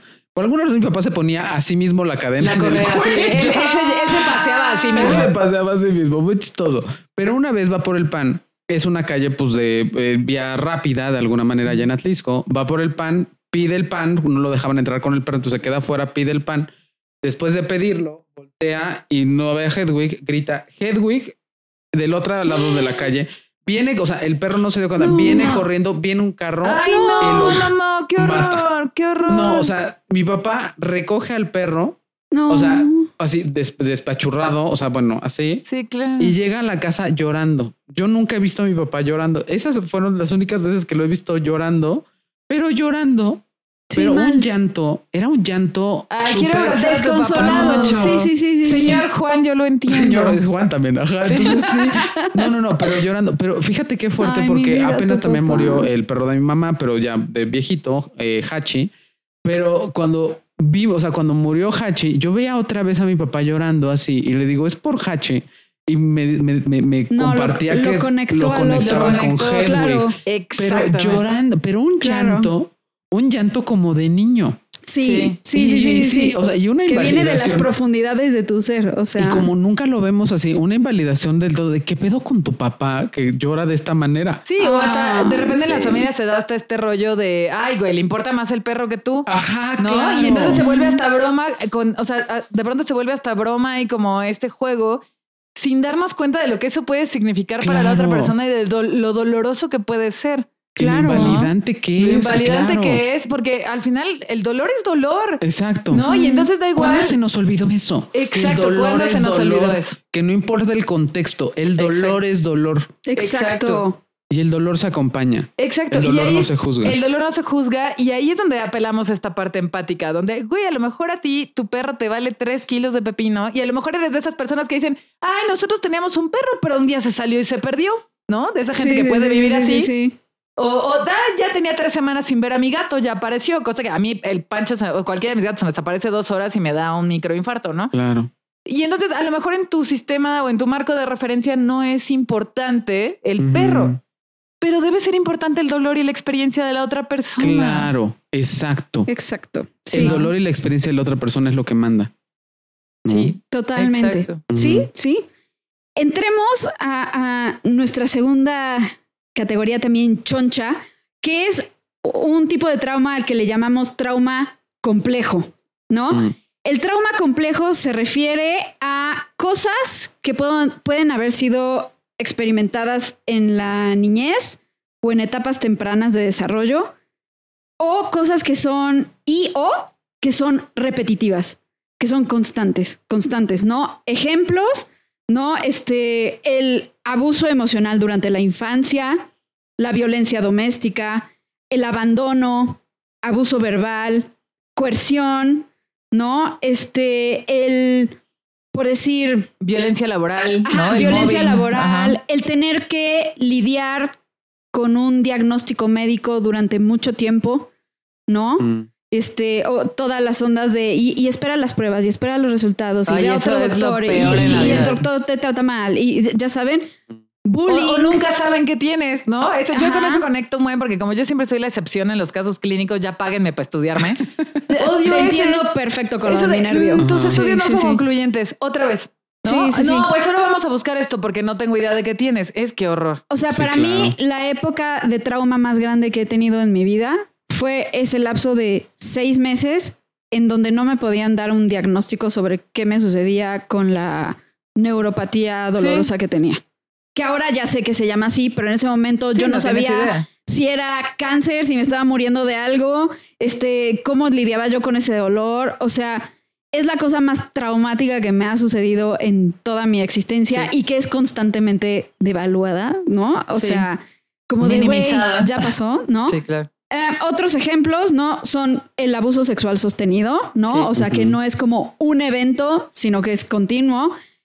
Eh, el bullying en la escuela o en la casa, la negligencia y el trauma religioso, o sea, la crianza en una casa sumamente religiosa que es este castigadora, crítica, no te no acepta tu sexualidad, etcétera, etcétera, etcétera. Si quieren saber más de eso, vean el capítulo de trauma religioso. trauma religioso. Pero eh, eso es el trauma complejo. Algo que se sostiene a través del tiempo. Pum, y, pum, y que tiene varias y que están involucradas distintas variables, ¿no? O sea, distintas variables lo van alimentando. Exacto. Sí, que por ejemplo, hablando de un abuso sexual sostenido o repetitivo, hablamos no solamente de la experiencia de abuso y de profanación del cuerpo, sino además esta parte de quién encubrió el abuso, quién fue cómplice o tácito. Eh, eh, la misma cultura que, que, promueve este tipo de dinámicas, la invalidación si es que en algún momento la persona pidió ayuda y no le creyeron, eh, o sí te creo, híjole, me ha tocado trabajar, no saben qué cantidad de casos y me causa mucha impotencia y mucha tristeza. Que, que llegan las, las niñas, ¿no? Niñas de 9, 10 años a decirle a su mamá de, oye, mi primo abusó de mí, o mi tío abusó de mí, o mi abuelo abusa de mí. Y la mamá les dice, sí te creo, pero por el bien de la familia no vamos a decir nada. ¿Qué quieres que hagan? ¿no? o de ahora en adelante ya no vas a convivir con el primo, tío, abuelo, ya no vas a convivir nunca con él, pero no vamos a hablar de esto porque si no, imagínate, nos vamos a tener que dejar de hablar. Y eso también constituye, o sea, a ver, ya hubo un abuso sexual repetido, ya eso fue suficientemente traumático como para que tu familia te diga como de, ah, sí, te entiendo, pero no va a haber consecuencias de esta situación o no te vamos a proteger de esta situación. Claro, o por decir, hablando de, de, abandono y negligencia, yo tengo muchos pacientes que tienen esta como, como misma narrativa de, pues es que yo me acuerdo que tenía ocho años y pues yo me tenía que hacer de comer, ¿no? Y yo tenía que ver qué me ponía y yo tenía que llevarme a mí mismo a la escuela caminando, ¿no? O sea, cosas como de, de que como adultos se dan cuenta de qué pedo con mis papás, que les valía yo madres, ¿no? O, incluso algo más fuerte, yo me tenía que hacer cargo de mis papás. Sí. yo me tenía que hacer cargo de cuidarlos, de protegerlos o de de repente ordenar la casa porque ellos eran un desmadre, un caos. Exacto. O papás alcohólicos, me, daba pena invitar a mis amigos porque mi, o sea, mi casa todo el tiempo estaba hecha un desmadre, ¿no? O sea, si no la arreglaba yo. Y que además Ajá. se vuelve un trauma Claro. complejo también por el tiempo que conlleva y por los resultados de pronto que tiene. Porque a mí, justo esto que decías de estas experiencias de abandono y negligencia, Marta, de, de niños que tuvieron que cuidar de sí mismos y que, de- o sea, que cuando crecieron Y de sus hermanitos o Sí, de sus papás. Me, me ¿no? tocó con el caso de una persona que fue hija única, pero que dijo, o sea, que cuando creció dijo, ¿qué pedo con mis papás? Y que cuando se acercó a los papás y les dijo, güey, ¿qué pedo con ustedes? O sea, yo tenía siete años, ¿por qué tenía que hacer eso? Los papás fue de, ¿y qué querías que hiciéramos? ¿No? Teníamos que trabajar. Pues por gracias a eso tenías escuela. Era, sí, pero yo me tenía que alimentar sola, tenía que llevarme a la escuela. Nunca nadie fue a mis juntas escolares, nunca nadie se preocupó. No me llevaron al doctor y fue de, bueno, ¿y qué quieres que hagamos ahorita? No podemos regresar el tiempo a arreglarlo. Es como, gente, por favor, no le digan, si ustedes produjeron un trauma en una persona, especialmente padres y madres que nos escuchan, por favor, no hagan ese tipo de intervenciones y de comentarios. O sea, por lo menos validen la, exper- eh, la experiencia en el, a, a lo mejor digan, no fue la manera en la que yo lo viví o yo en ese momento hice lo mejor que podía tratando de cuidarte. Entiendo que no fue suficiente y lamento mucho que te hayas sentido así durante este tiempo. O sea, por lo menos denle marco de referencia, o sea, por lo menos denle validez a la experiencia de la otra persona. Sí, sí, no sí. le sí, salgan sí. con que yo no te hice nada. ¿y No, qué? es que está cañón porque sí. Y ahorita que lo dices, pienso, digo, ese es como el nivel, digamos, de 0 a 5 cuando el mundo está como en cero, ¿no? O sea, es el nivel 5. ¿Sabes cuál es el menos uno, güey? Ajá. Me tocó un caso hace mucho tiempo de una chica Menos así. uno. sí, güey, menos uno. De una chica así, abandonadísima, eh, mamá soltera, la niña abandonadísima desde chiquita, desde los tres años estaba sola en su casa. Es un rollo así. Y cuando crece le dice, ma, es que además tú llegabas de trabajar y me golpeabas y no me tenías nada de paciencia. O sea, ya después entendía que la referencia era que la chica era como la hija no deseada de un hombre casado y la mamá, entonces la mamá estaba muy frustrada como porque no pudo amarrar al esposo a través de la niña, entonces se desquitaba con la niña de cosas. Y cuando la chica crece y se da cuenta que dice, güey, ¿qué pedo con mi mamá? Y la confronta, la mamá le dice, yo a ti no te debo nada, yo ya le pedí perdón a Dios. Entonces, si Dios ya me perdonó, tú no me tienes por qué venir a reclamar nada y y ya sabes, y el típico de, pues tu terapia no te sirve de nada, nomás te avientan en mi contra, Ay, bla, bla, bla, bla, Ay, bla. sí, sí, sí, Es sí. menos uno, güey. Menos uno. Eso, sí- Menos eso sí uno, cuenta güey. como el menos uno. ¿Saben Sí, también que, que entra en este tipo de trauma? Eh, o sea, los chavitos que están viviendo sin apoyo con un trastorno de conducta alimentaria. Sí, claro. Eh, de- o sea, dentro de sus familias. ¿No? Estos chavitos que, que se están tratando de recuperar y, y por decir, me ha pasado que yo les doy recomendaciones a los papás de, a ver, por favor, este, no hablemos del peso, no le haga comentarios al niño o a la niña sobre si se comió tres tortillas o dos. Sí, o si se ve bla, mejor o bla, peor. bla, ¿no? Y, to- y les vale madres y todo el tiempo están molestingando con lo mismo o toman esta onda de, pues esas son estupideces, o sea, solo tienes que comer bien y hacer ejercicio, este, o la neta no entiendo qué te pasa y entonces mejor me voy a alejar. ¿no?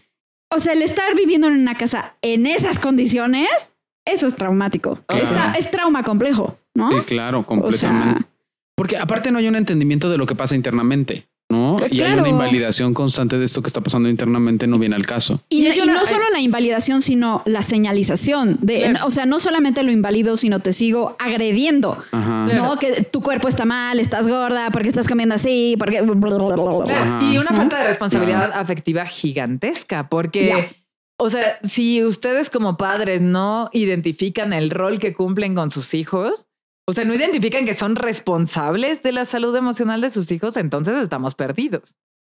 ¿No? Porque en este rollo de, ah, yo ya no me voy a meter si quieres seguir tragando o no quieres comer nada, no me voy a meter. Es como de, a ver, señor, señora, usted es el papá o mamá, usted es el adulto aquí. ¿no? Sí, sí, Claro. sí. No, por lo menos apoyo y acompañamiento, sino responsabilidad. ¿no? Sí, claro. O sea, totalmente. Por lo menos no invalidación. Ya digamos que ese es el uno. ¿No? Ándale, mira, ya con eso Ya ya, con eso, estamos en el ya. uno. Sí, sí, sí, sí. Ok, el próximo tipo de, de trauma que tenemos, que era del que estaba empezando a hablar Juan hace rato, es el trauma histórico, colectivo o intergeneracional. Tenemos todo un capítulo también de trauma intergeneracional, si lo quieren visitar, ¿no? Y, o sea, ejemplos de esto, ¿no? Son por decir el racismo, Ajá. la esclavitud, eh, el exilio, Ajá. ¿no? De, de un país, el genocidio, la guerra, la pobreza, o como decía hace rato, este, vivir una pandemia. Claro, básicamente, ¿no? ¿no? Claro. O sea, Sí, básicamente llevar dos años y pico en pandemia es un trauma colectivo importante. Sí, claro. Sí, o sea, son estas como dificultades emocionales o psicológicas que afectan a toda una comunidad o a un grupo cultural o a una generación, A un país. ¿no? Y, y la onda es que, pues, de acuerdo al trauma, se forman ciertos patrones emocionales adaptativos o pseudo adaptativos, ¿no? Que son pasados de persona en persona o de generación en generación.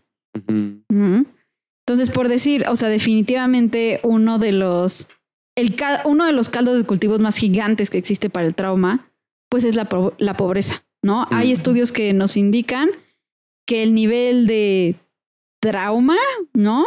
O qué tan común es, tiene mucho que ver, este, se va a escuchar espantoso, con el código postal, Sí, claro. ¿no? Qué fuerte, Sí, claro. con el nivel de Está posibilidades, ¿no? Como, como a qué puedes acceder tú. Porque además muchas veces también esta, esta cuestión de, de pobreza implica que otros merecen otra vida o tienen la posibilidad de otra vida que a ti te es arrebatada desde el principio, ¿no? O sea, otros tienen una posibilidad de educación, de ciertas experiencias Ujú. de atención médica, de incluso de atención psicológica, que a una persona de escasos recursos o en situación de pobreza extrema, es- esas posibilidades le son arrebatadas desde inicio. O sea, nace en una situación en la que esas posibilidades ya no son reales para él o ella. Exacto. Entonces sí es, es fuerte. Y en países como México o como todos los países de Centro y Latinoamérica, sabemos muy bien de lo que, de lo que hablamos cuando hablamos de que la, pobre- la pobreza cla- causa un trauma colectivo, repetido, histórico. ¿no? Sí, claro, o sea, la guerra, ¿no? O sea, por de- decir, mi, mi mamá tiene hi- historias, este, sí, o sea, según yo de su papá, que era como esta onda de la comida no se puede desperdiciar, ¿no? Claro. Porque papá, abuelos, etcétera, estuvieron en la guerra, ¿no? Claro. En España, por decir. Claro. Fíjate que, bueno, no sé si les pase, pero creo que este tipo de trauma a mí, a mí, Juan, me es no más difícil de trabajar, pero tal vez el que me cuesta un ratito, tal vez machetearle en la configuración del significado. Es decir, como, de- o sea, es mucho más fácil de entender, por decir algo, el trauma que puede generar un accidente automovilístico que de repente el hecho de ser, eh, de, de venir de una familia de personas que vivieron el holocausto, ¿no? O sea, historia de la vida real. Una mujer que trabajábamos el tema como de alimentación y el tema de, de cuando hay alimento, tener alimento disponible y acabarse todo el alimento disponible, que aparte siempre tenía una necesidad de tener alimento disponible. Entonces, por supuesto que Claro. eso tenía una implicación directa con la relación de la comida. Pero poder configurar el significado de lo, Ujú. o sea, para, para mí como terapeuta con ella, fue un, fue un trabajo un, un poco denso porque, o sea, yo no tengo familia que haya vivido en el holocausto, ¿no? Ajá. Entonces, como poder entrarle con ese respeto, con esa aceptación, con esa validación de la experiencia, creo que es más sencillo cuando hay elementos que puedan identificarte como terapeuta y se vuelve un poco más complejo cuando son elementos distintos, ¿no? Inclusive culturalmente. O Sí, también sí, depende sí. mucho de qué tanto conocimiento tengas del fenómeno. Claro, ¿no? también. Ahí, a mí no me, fíjate que a mí no me cuesta tanto trabajo ese Ujú. trauma. O sea, ese, ese tipo de trauma me es más sencillo. Y ahí influye mi pasado como comunicóloga, ¿no? O sea, como estudié la licenciatura como en comunista, ¿yo qué? También, también, no te Juan, casi escupe su Starbucks. No, no, este. Bueno, como estudié la licenciatura en comunicación, pues ahí también, o sea, nos dan una base súper fuerte de Claro, sociología. Claro. ¿No? Entonces hay mucho abordaje sociológico y en este tipo de trauma, o sea, yo creería que en este tipo de trauma colectivo o histórico, no, o sea, sí, el- los enfoques terapéuticos y clínicos se quedan limitados si no hay un contexto sociológico Sí, importante, claro. porque entonces no hay un con- no hay una comprensión completa del suceso, claro. ¿no? Claro. Entonces creo que también por ahí puede ser. Yo, de hecho, mis alumnos de psicología y los que me escuchan no me dejarán mentir. Siempre les hago hincapié en tengan mucha cultura general, lean de historia, vean documentales, relaciónense con sucesos históricos, porque hasta eso que parece lejísimos y que no nos va a tocar y que no tiene ningún sentido, Tiene un impacto. a veces claro. un día llega alguien y dices, güey, no tenía idea de que la gente de Corea del Norte vivía estas circunstancias y jamás me imaginé que alguien de Corea del Norte fuera a acabar en mi consultorio. ¿no? Esas cosas pueden pasar, niños, por favor, este, échenle ganitas. Maestra Betsa. Sí, Sí, sí, sí, lean de todo, vean todo, hagan Sí. todo. No, o, o por decir, o sea, sé que lo, lo estaba, lo estaba mencionando con un poco de hum- humor hace rato, pero neta, neta, ya, o sea, lo de la pandemia, güey, en términos de estrés postraumático, o sea, por decir, yo no puedo, o sea, para mí sería neta lo peor que me podría ocurrir, o sea, es como mi miedo más grande en la vida, morir solo, ¿no? Mm. Entonces yo pienso tener un papá, mamá, hermano, hermana, lo que sea, que en el auge de la pandemia murió solo, entubado en un hospital, güey. No, qué tristeza. No, o no, no. sea, y, eso es una cosa, porque imagínate las, las enfermeras que tuvieron que lidiar con esos pacientes, los doctores, los turnos, este, el, el momento del diagnóstico, si tienes secuelas y que las secuelas te incapaciten el resto de tu vida. O sea, el potencial para el trauma que se Sí, desprende de la pandemia y los años que vamos a estar reparando eso y las consecuencias a nivel emocional y físico que va a tener eso Claro. son gigantes. Sí, es que justo una pandemia es un evento de los más traumáticos que se pueden vivir y que no nos había tocado una así, ni estábamos cuando la fiebre, la gripe española, o sea, no, no, Ajá. no nos había tocado hasta, bueno, después fue la H1N1 y, pero no estuvo tan densa, ¿no? Pero con esta, o sea, con esta pandemia sí se inscribió un trauma histórico en la humanidad, porque aparte fue absolutamente global. O sea, no hubo un país que no se viera afectado por esta circunstancia. Yo me atrevería a decir que no hubo un ser humano, salvo alguien por ahí ermitaño viviendo en una isla en las montañas, que no tuvo contacto con nadie. En una isla en las montañas. Sí, en una, ah, sí. Sí, está bien padre. O sea, se imaginan, está poca madre. Porque es justo la montaña y arriba está tu isla. Ay, ¿no? Está, ay, o sea, sí, claro. Bueno, salvo que sea una persona que genuinamente no tenía contacto con otro ser humano, el resto de los seres humanos de este planeta vivimos afectados por el aislamiento, por el miedo, por los fallecimientos, etcétera, ¿no? Y hablando ahorita que decías, Marta, del personal médico, tengo una amiga que quiero muchísimo que es, que es urgencióloga y ella, o sea, decía que al principio, bueno, entre la incertidumbre, entre el abordaje, de que no sabían realmente cuál era el tratamiento a dar y que ella, ella como, como urgencióloga en un hospital público, le tocaba, o sea, ya sabía que la gente que recibía solo se iba a morir ahí, ¿no? No, o sea, que, y que cuando entraba una persona Wow. ya azul, morada, porque no podía respirar, eh, había esta conciencia de este señor se va a morir ahorita, en minutos, ¿no? Y solamente me lo echaron aquí porque había ambulancias que solo les aventaban a la gente en la entrada de los hospitales. O sea, si eso no es una inscripción de trauma, no Sí, sé qué sí, otra sí, cosa puede brutal. ser, ¿no? O sea, Es que siento, me puso una cara de qué pedo, pero siento que me estás contando una película. Sí. Porque, Podría ser, podría ser obra de la ficción. Podría ser no. obra de la ficción, porque inclusive también en el trauma, y ahorita me vino a la mente mucho eso, hay un tema también de despersonalización Sí. muchas veces. O sea, el, ajá. en un evento traumático, uno de, lo, de las cosas que pasan es te sales de la historia, te sales del cuerpo y te anestesias Sí. o te Ah, te- desvinculas. Te sales de tu condición humana, ¿no? Porque claro. es como, no. Sí, porque si no, no la, no la cuentas, no Yo- sobrevives. Yo le preguntaba a ella cómo le hacía. O sea, yo le decía, bueno, ¿y cómo estás tú durante la pandemia? De repente le preguntaba, ¿y cómo estás tú al llegar a casa? Y me decía, no siento nada, ¿no? O sea, no siento nada porque si, si conecto con esto, si doy la oportunidad de sentir esto, no puedo hacer lo que tengo que hacer.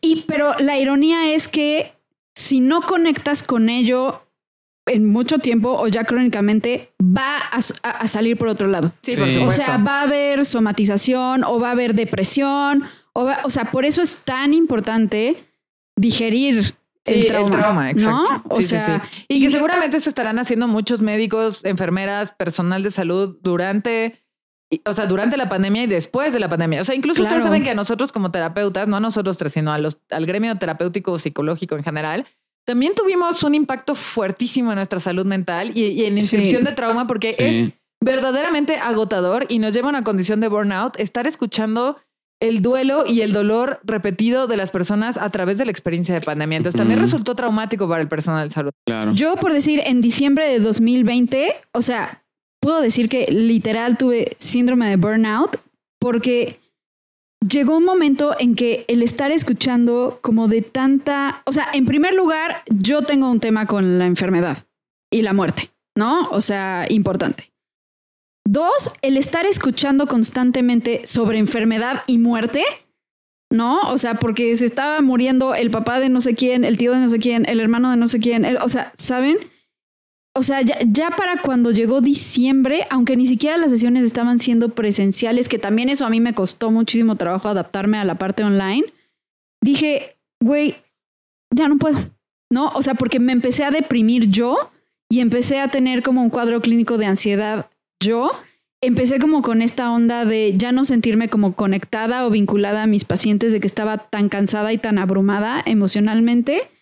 Y este, y me tuve que tomar o sea, tuve que dejar de trabajar casi un mes para medio reponerme y empezar otra vez, o sea, a finales, mediados de enero del 2021. Sí, porque si O a eso, sea, eso le cabrón. o sea, ya les platicaremos en el episodio próximo, pero si a eso le sumas que en, en nosotros cabe una enorme responsabilidad de sostener al otro, o sea, donde dices, bueno, claro que me encantaría desconectarme tres semanas y no saber de nada ni de nadie para reponerme yo, pero a la vez a mí siempre me pesó, durante la pandemia he tenido varios episodios de burnout, pero siempre me pesó este asunto de, pero ¿y si, y si me quedo, o sea, si dejo a esas personas sin soporte, ¿no? Y si por ausentarme para recuperarme afecto a alguien y si, o sea, entonces todo eso eh, pues son Pero- síntomas de trauma. Pero general. yo lo veo, al, al- o sea, yo lo vi más bien en ese momento al contrario, como de si no me tomo este tiempo para mí y si no empiezo a tomar medicina y si no empiezo bla, Sí, bla, claro, ya no estás en sea, condiciones de trabajar tampoco. Exacto, le voy a hacer mucho más mal a mis pacientes. ¿no? Ah, sí, pero O sea, cuando uno es alcohólico tiene una, una culpa gigantesca por no trabajar. ¿De qué hablan? ¿Verdad, ¿Eso qué Juan? Juan? Y yo somos de ese team. Así. Sí. Somos del team workahólico. Fíjate que ahorita me acordé de las palabras de una, de una eh, entrenadora de terapeutas, muy buena, gestáltica, que justamente decía dos cosas que a mí me parecían bien fuertes. Y decía, el trabajo de psicoterapeuta es un trabajo abrumador y solitario. Sí. Abrumador porque es encontrarte con la existencia y con la presencia en, en un campo de contacto constante, hora tras hora, con toda la existencia del otro, ¿no? Y cuando estamos hablando de trauma más, o sea, porque Sí. es estar escuchando el dolor y estar enfrente del dolor constantemente. Y en segundo punto, es un lugar como también muy solitario en el sentido de que, eh, o sea, es algo que compartes con tu paciente, que estás en ese momento con tu paciente, pero que al final tú sales con esta... afectado. ¿no? afectado, pero también O con esta discreción de que esto no lo puedes compartir. Sí, que no te vas a Ajá. descargar más que en tu supervisión o En en tu, tu propio supervisión. terapéutico. Y, y también un poco lo que decía, como para poder ir haciendo esto, sobre todo en el trabajo con trauma, es para que sea menos abrumador. Hay que recordar que inclusive en el más profundo, en, en- en- en lo más profundo del dolor de la otra persona, esta persona no se define solo por este dolor. La persona es completamente algo más que ese trauma. Sí, claro. La- Sí, tiene no es- recursos y herramientas. Tiene recursos. Y es más, o sea, es, es algo más. O sea, no es una persona que sea abusada, nada más. Sí, Es no. una persona que es abusada, pero que es, voy a decir ejemplos, esta es directora, es Sí, maestra, que es baila, mamá, que vive, que, que baila, Y- que vive, que a rato se divierte. Nuestra chamba es recordarle eso al paciente. Exactamente. Claro. ¿no? Nuestra chamba es recordarle que es algo más que eso. El Ay, evento quiero- traumático, ay, perdón, quiero decir algo Sí, rapidísimo. sí, el evento sí. traumático se vuelve mucho más amenazante en el momento que el trauma eh, exas- excede mi existencia. Sí, Si o se vuelve tu identidad. o se vuelve tu ¿No? identidad. Entonces, si, te- si trasciende esa existencia y se vuelve mi identidad, entonces el trauma se perpetúa. Si yo recuerdo que yo soy más que eso, Sí. entonces puedo trascender. Sí, ahí solo quiero citar, ya saben que tengo un crush con Víctor Frankl y es como mi columna vertebral del, del enfoque terapéutico. Justo Frank dice, no soy lo que me sucedió, soy lo que decido hacer con eso, Ujú. ¿no? Y, y hablando de, de gente con trauma, ¿no? Frank que vivió en un campo de concentración tres años, ¿no? Ujú. Este, en el holocausto. Justo él habla en, en todos sus libros y en toda su obra, como todas las técnicas como psicoterapeuta desde la logoterapia, habla de esta resignificación del trauma, de saber que el trauma no nos define, sino nos define lo que hacemos con, Con el eso. trauma. Y eso es, me parece hermosísimo. Buenísimo. De acuerdo. O sea, yo quería aprovechar eh, esta oportunidad porque, o sea, se me hace como el contexto perfecto para pasar a nuestro último tipo de trauma, Ajá. que precisamente es el trauma vicario secundario, ¿no? El trauma vicario secundario ocurre cuando una persona te cuenta acerca de su evento traumático y a ti te traumatiza. ¿no? O tú eres testigo de primera mano del trauma de alguien más. ¿no? O sea, esta parte en donde, no sé, ¿no? Estás con tu amiga y llegan a avisarle a tu amiga que se murió su mamá. Y tú, eh, o sea, aunque no te está pasando a ti, estás viviendo el, trauma con el otro. Eso es trauma secundario o Mm. vicario, ¿no? Que es algo que por excelencia les pasa o sufren los cuidadores o los que tenemos pro- profesiones en donde cuidamos de alguien más, ¿no? O sea, médicos, enfermeras, psicólogos, psicoterapeutas, ¿no? Y por supuesto, cualquier otra persona lo puede sufrir, ¿no? Claro. Pero como estábamos hablando de, de escuchar todas estas cosas difíciles y cómo lo procesamos, Mm. ¿no? O sea, yo, yo me pongo a pensar, se supone que nosotros tenemos recursos para procesarlo, ¿no?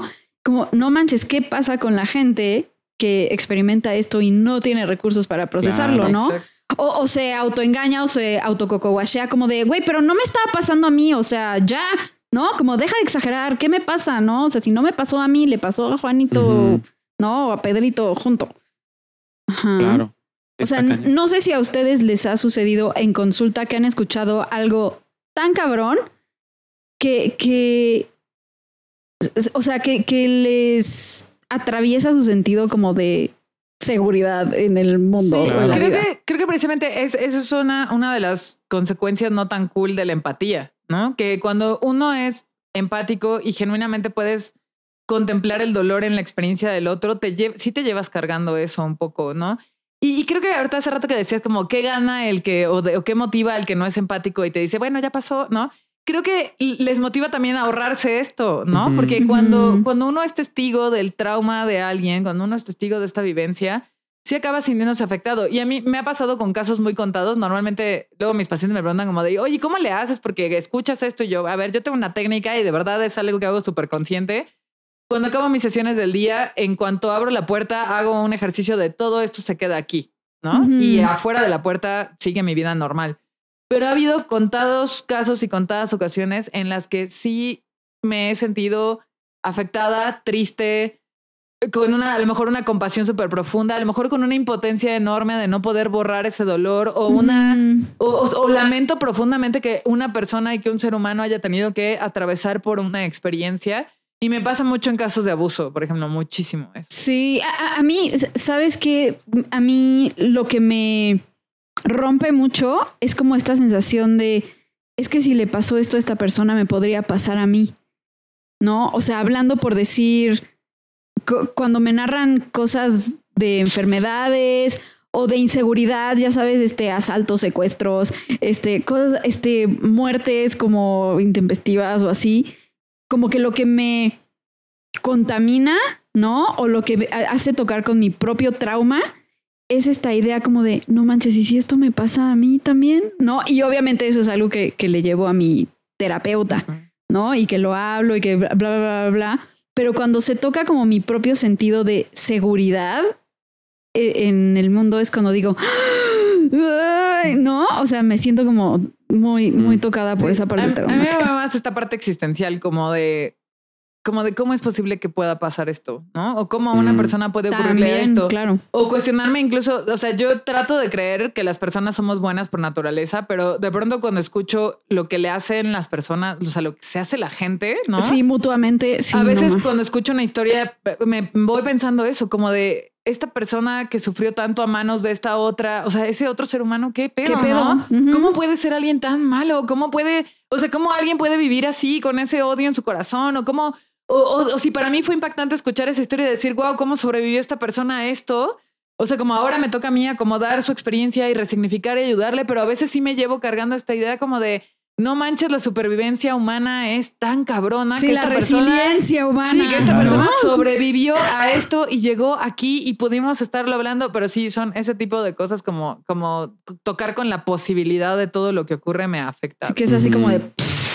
Yo, bueno, a ver, tengo una mirada como justo de la empatía que a mí me ayuda mucho. Yo siempre le digo a mis alumnos en el proceso terapéutico rogeriano nos vamos a dormir muy bien. O sea, somos terapeutas que duermen muy bien porque hacemos un ejercicio de la empatía como desde este lugar.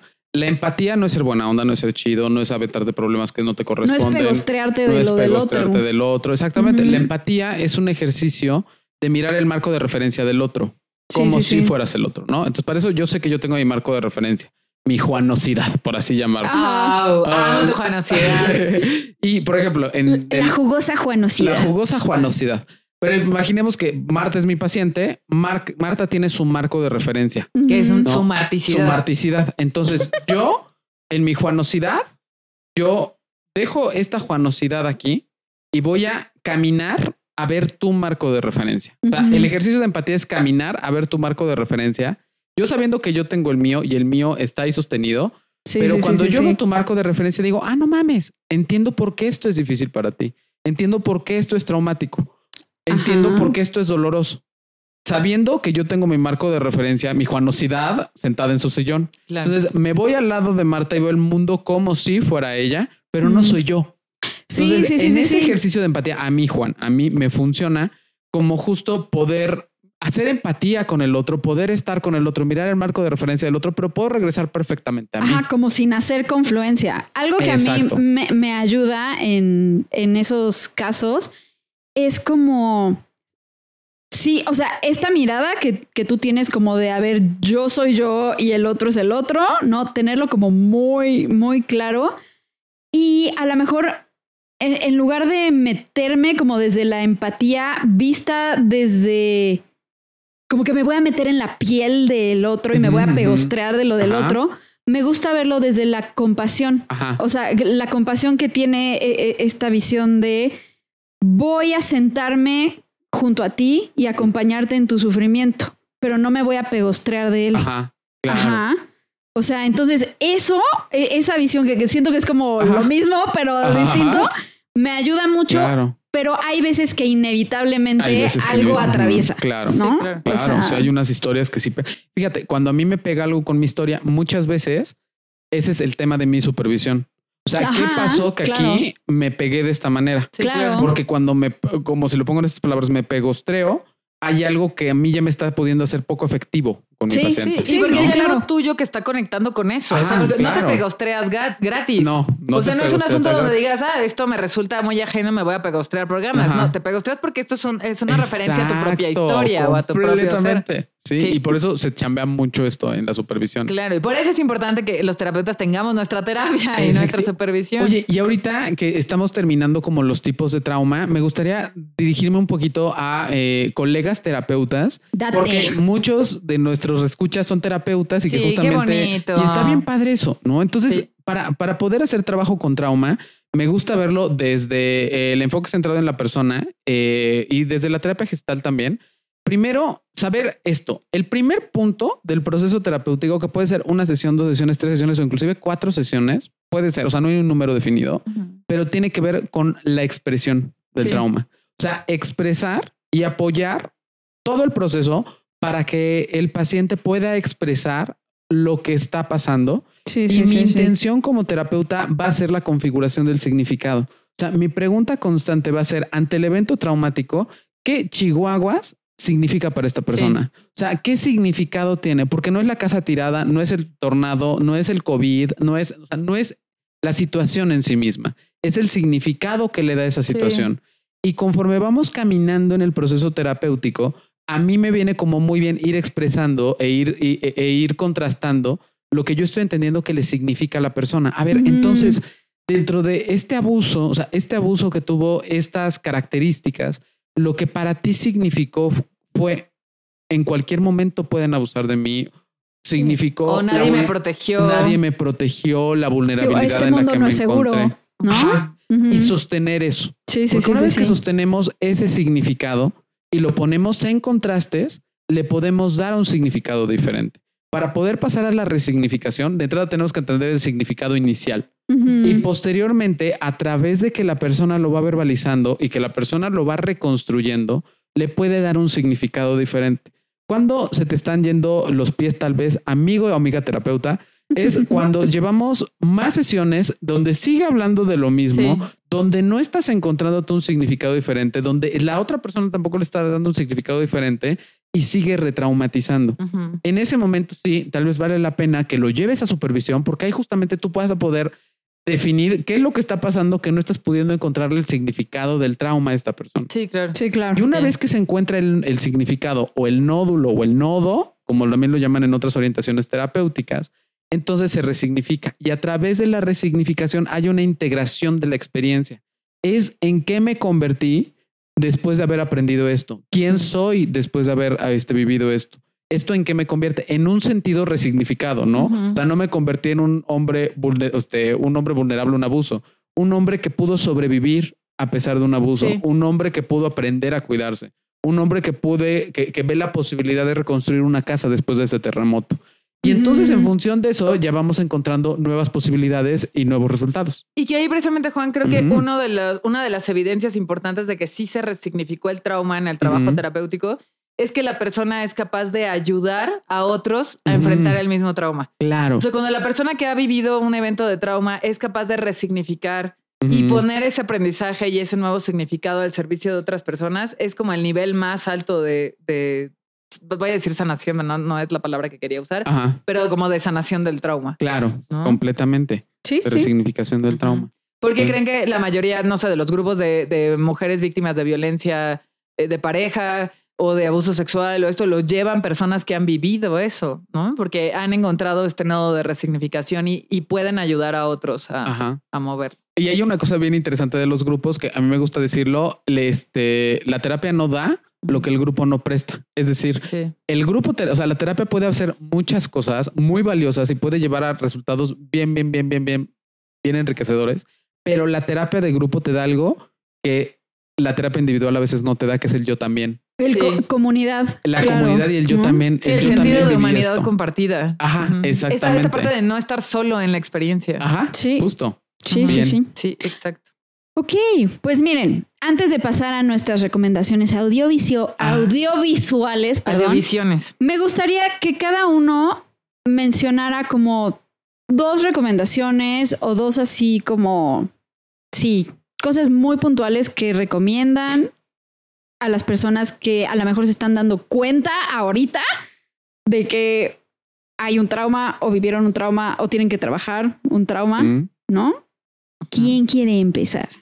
Pues yo diría, en primer lugar, que si am- amigo, amiga, amiga que nos estás escuchando, estás dándote cuenta que viviste una situación traumática en cualquiera de los esquemas que explicamos el día de hoy, lo primero que haría sería invitarte a no invalidar tu experiencia, ¿no? A veces Mm. no encontramos la invalidación en el otro, sino en nosotros mismos y nos hacemos autogaslight, ¿no? Y, de- y nosotros mismos minimizamos la experiencia. Entonces, si en este momento estás conectando con eso, te invitaría a no invalidarlo, a darle un lugar. Y en segundo lugar, te invitaría o te diría que puedes tener la certeza de que sea lo que sea que haya ocurrido, se puede resignificar y tú y tu vida no son solo eso, son muchas cosas más. De acuerdo. Bien. Tinkia. Yo, yo te diría como justo, una vez que ya puedas hacer esto también, ve dónde puedes hablarlo y con quién puedes hablarlo, preferentemente un contexto terapéutico, pero también creo que allá afuera hay redes de apoyo y hay lugares donde tú puedes hablar de eso, donde sabes que no vas a ser juzgado, donde sabes que no vas a ser como orientado, donde no vas a ser como mal visto, donde no Sí, que se te dará contención que se te dará contención. Y también checa mucho algo que en, en, en psicosomática llamamos órganos choque. Todos Sí, tenemos oh, órganos sí. choque, Oh, ¿no? Qué buen punto. Entonces, justo cuando Sí. hay una experiencia traumática, los primeros que hablan son Mi los órganos intestino choque. está de acuerdo. Mi intestino está diciendo, Juan tiene razón.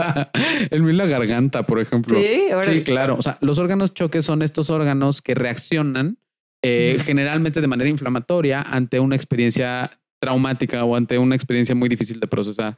Entonces, date cuenta o, o nota o revisa cómo, cuáles son, cuál es tu órgano choque y en qué situaciones se detonan ciertas, eh, cier- ciertos síntomas. Sí, Ya. y, y escucha tu cuerpo, porque si, Escucha si tu tu, órgano choque está inflamándose y gritándote, Ajá, hay algo que claro, escuchar ahí. Claro, completamente. Ujú. Esas De serían mis acuerdo. recomendaciones. ¿Alguien, alguien se une al Thank team colitis? Thank. Yo, o sea, lo, lo primero que me gustaría que, que le quedara claro a esta persona o personas es que el que estén presentando esta sintomatología no es porque son débiles. No, o sea, esto no es una cuestión de debilidad ni de poca asertividad o de no, ¿no? Entonces, si están pasando por síntomas, eso, disociativos, de, de depresión, de ansiedad, si estás, ten- si estás teniendo flashbacks, no es que estás loco o sea débil, sino que tu sistema emocional está tratando de lidiar con esta herida abierta o la cicatriz de esta herida lo mejor que puede, que busques ayuda, ¿no? Y que te tengas mucha paciencia porque esa cicatriz no desaparece de la noche a la mañana, ¿no? Y lo otro que tiene que ver con un poquito lo somático que estaban diciendo ahorita es que em, siento que es muy importante para el paciente de trauma conocer la biología de- del trauma, ¿no? Como a ver, ¿qué le sucede a tu cuerpo cuando tienes estos ataques de pánico, de ansiedad, cuando tienes esta onda de sudoración o que sientes que vas a morir y te quieres esconder en una cubeta chiquita, ¿no? O sea, como el explicarle todo lo que ocurre a nivel de sistema nervioso y que es una respuesta de supervivencia, ¿no? O sea, y que sepan cómo manejarla y volver a sentirse seguros dentro de su propio cuerpo y sus propios espacios, me parece vital. O sea, el que tú después de un evento traumático aprendas a volver a crear un, un espacio seguro para ti, tanto físicamente como emocionalmente, es importantísimo. Y obviamente para eso pues necesitas la ayuda de un terapeuta, ¿no? O sea, esas son mis recomendaciones. ¿Y las audiovisuales? Las audiovisuales, Yo había mandado unas, pero a la mera hora las cambié Date. porque volatilidad. No, no es cierto. Hubieras Este- dicho, me pasabas la tarea. Te pasaba las dos que no iba a ocupar. Este, Pero las que escogiste están bien chidas. Sí, chidas, sí. sí. Bueno, yo les tengo cuatro recomendaciones. La primera, o sea, que además han sido como, como series o películas que, que han significado cosas para mí. La primera es una película que encontramos en Netflix de pura casualidad que se llama The Guilty o Culpable con Jake Gyllenhaal, que es producida por Netflix. Es de este año, de hecho, no me acuerdo si es 2020, 2021 o 2022. La película con menos presupuesto de la historia. O sea, se graba Sí. todo en una oficina, no pasa nada. Dos horas estamos en una oficina viendo a Jake Gyllenhaal y por ahí a dos otros actores. Pero no me justo está invitando para nada a verla. está ¿eh? buenísima. Fíjate que, o sea, para nosotros fue un asunto Sí. como de, ah, pues creo que no teníamos nada que hacer y fue como, pues ponla a ver qué tal. No Ajá. manches, qué guion, mis respetos y este señor, qué actuación, ¿no? O sea, justo trata de un, de un policía que atiende una llamada de emergencia de una chica que está, al, al parecer lo que él escucha es que está siendo como llevada en contra de su voluntad a algún lugar por su pareja o expareja. Y, después recibe la llamada de una niña, que es la hija de esta chica, que está buscando ayuda. O sea, es propiamente un operador de 911 que era policía y que por un evento en el que él se ve involucrado que sale mal, que es precisamente el evento del trauma, lo castigan mandándolo a contestar llamadas. O sea, le quitan como el servicio activo como policía y lo castigan man- mandándolo a contestar llamadas al 911. Y la película va de la angustia que el hombre vive esas horas tratando de ayudar a la mujer y a la niña a través de la línea telefónica y la reconexión que él tiene con su trauma. Y hay una frase fundamental en esa película que dice, la gente rota ayuda y salva a las otras personas rotas, ¿no? O sea, solo los rotos salvamos a los rotos. Está, bueno, es- o sea, cuando vi eso se me puso la piel de gallina, ¿no? Porque dice, broken save the broken, ¿no? Broken people save broken people. Eso es lo que dice. Ajá. Entonces está extraordinaria. De verdad, yo creo que esa película les costó 10 Mira, mil no dólares. esa frase lo vale, ¿eh? Sí, no manches, no, vela, está buena esa, ¿no? Y de verdad, esa película costó 10 mil dólares. Señores, excelente servicio, cinco estrellas, Ajá. les va a cambiar la vida. Esa es la primera. La segunda es de mi actor favorito, que es Christian Bale. Y la película es El Maquinista. ¿La han visto? Yo No. nunca he visto El Maquinista. No, sé que es una de esas películas que tengo que ver, Ajá. Tienen que pero nunca verla. la he visto. Tienen que mucha verla. ansiedad. Igual, el maquinista nos describe una situación donde Trevor, eh, que es el personaje de Christian Bale, se vio involucrado en un accidente, en un accidente que, o sea, eh, vamos conociendo como el, el contexto del mismo en el que nos damos cuenta que no era su culpa en lo absoluto, o sea, que justo lo que él experimenta es esta culpa del superviviente. Y lo que, lo que retrata la película es todo el castigo y la autodestrucción que este hombre se infringe a sí mismo durante todo, eh, todo el tiempo que, después de haber sobrevivido al accidente por la culpa que siente de haber sobrevivido. O sea, al grado en el que, no sé si sepan, pero bueno, Christian Bale para hacer ese papel llegó a pesar 45 kilos. Alguna vez leí una entrevista donde decía que para poder lograr hacer el maquinista, su comida diaria durante meses consistió en una manzana y una lata de atún, solamente como para no morir. De hecho, si lo ven es impresionante. O sea, ahí creo que ya lo amaba de por sí en muchas películas, pero verlo en esa película y ver a una persona en ese método pesar 45 kilos para un papel fue como, güey, mis respetos, no sé qué clase de este, alienígena seas, estás muy cabrón. Y, y habla justo de esta vivencia de cómo Trevor se castiga y se castiga y se castiga por haber sobrevivido al grado en el que se está matando lentamente. Lentamente, pues Entonces sí. está, está buenísima. Es una película muy, muy triste, ¿no? O sea, es una película muy oscura, pero está extraordinaria, ¿no? Y cambié por ahí otras recomendaciones a otra, si se quieren echar una película más divertidona, eh, hablando de, de trauma también, eh, vean, ¿han visto Nobody? Nadie. No. Está en Prime. Eh, buenaza la película. Es el actor de Better Call Saul, Ajá, ¿no? ajá. Eh, Este Mm. actor. Y justo de lo que trata la película es de eh, un hombre que se meten a robar a su casa, él está ahí con su familia, esa es la primera escena, y cómo maneja él el estrés agudo posterior al robo dentro de su casa está ex- excelente. Es una película de acción, absolutamente de acción. Este hombre se transforma después del robo básicamente en un John, John Wick, ¿no? Y entonces, y además está muy gracioso. O sea, justo hay una carga enorme de humor negro, súper satírica, está muy buena, esa también es recomendable. Y el último, mi última recomendación es un personaje que hace toda una serie a partir del trastorno de estrés postraumático de la guerra, que es Tommy Shelby en Peaky Blinders, ¿no? Sí. Ah, O sea, Sí, sí. Además, aborda justo toda esta repetición del trauma a través de los sueños, a través de los sonidos y toda la compensación que este hombre hace de lo que perdió durante la guerra y todo lo que construye a partir de, de no querer volver a perder nunca más y a la vez como se aísla absolutamente de manera afectiva de todo el mundo para siempre. wow. Entonces, esas son mis recomendaciones. Sí, es como una búsqueda súper neurótica de seguridad. Tan, ¿No? tan segura que es Está como cabroncísima, tan así neurótica llevada al extremo. y de tanta seguridad que el hombre es incapaz de conectar con quien sea. Exacto. ¿No? Sí, sí, sí, sí, sí, sí. Sí, sí, Ok. es- esas son mis recomendaciones. Bueno, Bueno, pues miren, voy a comenzar con una de las recomendaciones que creo que viene como mucho más al caso que es The Sinner, pero la temporada mm, 1. buenísima la primera temporada. No, si les gustan los detectives y los misterios, esta va a ser como su película, porque digo su serie, porque justo lo que vamos a ver es una mujer está en la playa, pues este pelando lo que viene siendo su manzana, cuando de repente algo pasa que ataca a un hombre. Ah, Sí, pero de Sí. buenas a primeras. buenas o a sea, primeras. se levanta de su la toalla pinches y va y lo apuñala, Y lo ¿no? Sí, lo apuñala, apuñala y lo mata. con 35 veces. puñaladas, Sí. creo. Sí, sí, sí. Y entonces lo ataca y ella no sabe por qué lo atacó.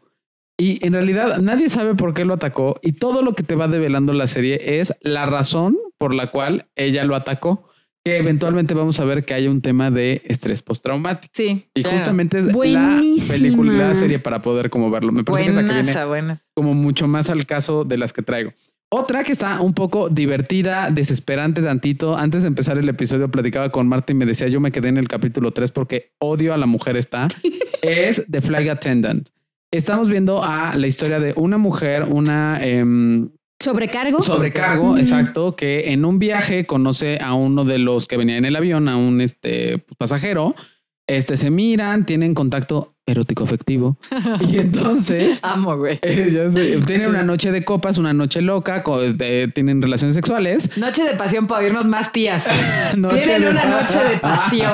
Tienen una noche de pasión, hacen el amor. Bien tías. Hacen el amor. la peda. Y ella se despierta. De, estoy contando los primeros cinco minutos. Ella se despierta de la borrachera y se da cuenta de que el hombre tiene el cuello degollado. O sea, está degollado, tiene el cuello cortado. Y obviamente, aparte de ella, se. es- Además, el dude es guapísimo. el dude es un cuero. es y- el hermano mayor de The Haunting of Hill House. Anda, ah, por eso bebé si ya lo conocía, Ah, claro. Guapísimo, un cuero. Pero aparte están en. ¿En dónde están? Recuérdame. En. Ay, están como en Ay, ¿dó- dónde es Japón Expreso de Medianoche? en- Bueno, en un país asiático donde Sí, las leyes sí. son uber rígidas. Y entonces, o sea, que esto casi casi le va a dar de seguro la pena de muerte. Entonces, ella se escapa. Y a lo largo de toda la serie vamos viendo, develando qué chihuahuas pasó, que este marchó con el este de Goya, bueno, con el cuello cortado. Y también vamos viendo cómo ella va haciendo muy evidentes cosas de su historia. Están que como en ves sin- Tailandia, creo. Tailandia, es Tailandia, Ajá, sí, creo. sí, sí. No, bueno, ahí donde además te encierran en una cárcel y te golpean con bambú hasta que te mueres de calor y Ay, de Imagínate. disenteria o algo. O sea, sí. Y vamos viendo algo de su estrés postraumático que también ella va, pues de alguna manera anestesiando a través del alcohol, porque ella es una mujer alcohólica. Entonces vamos viendo cómo va saliendo parte de su historia mientras se va develando este misterio. Está espectacular, está muy divertida, pero sí, la mujer es desesperante. Es como Es- es Juano que- sin terapia. Juana Ajá, sin terapia. es que tiene un nivel de autodestrucción Pero cabrón. que, o sea, que al cuarto capítulo yo dije, te voy a pinches matar, güey. Sí, no, no puedo, puedo, no puedo no puedo. continuar viéndote Sí. autodestruirte. Bye. De tal manera, Sí, claro. claro. Y mi tercera recomendación es Roma. eh, la peli Buenísima. La película este, mexicana, ¿no? Con Yalitza Aparicio y este, producida por. ¿Cómo se llama? el nombre? Se me fue. Es Cuarón. De Cuarón, donde justamente vemos eh, la historia de Cleo, una mujer, y a mí me gusta porque es una película muy existencial, pero donde vemos que ella vive un evento traumático, que es un embarazo, y me encanta la última escena donde ella resignifica esta experiencia, Sí. ¿no? Donde después de un buen rato, muchos, bueno, este, se está ahogando un niño ella se mete a salvarlo, su familia la abraza y en este abrazo, ella llorando, llega a su gran verdad que era yo no quería tenerlo. Sí. O sea, esa escena es brutal. A mí me gustó Sí. muchísimo la película Es Roma.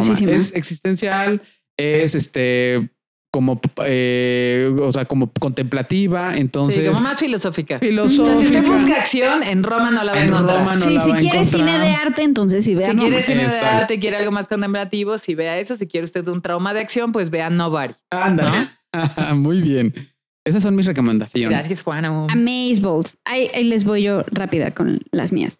La primera es The Perks of Being a Wallflower. Ay, buenísima, Las lindísima. ventajas de ser invisible, ¿no? Lindísima en español. Es hermosa, ¿no? Es, vaya, está también basada en una novela del mismo nombre, ¿no? Y en la película seguimos a Charlie, que está como navegando su primer año de preparatoria, Ajá, ¿no? Me sí. parece.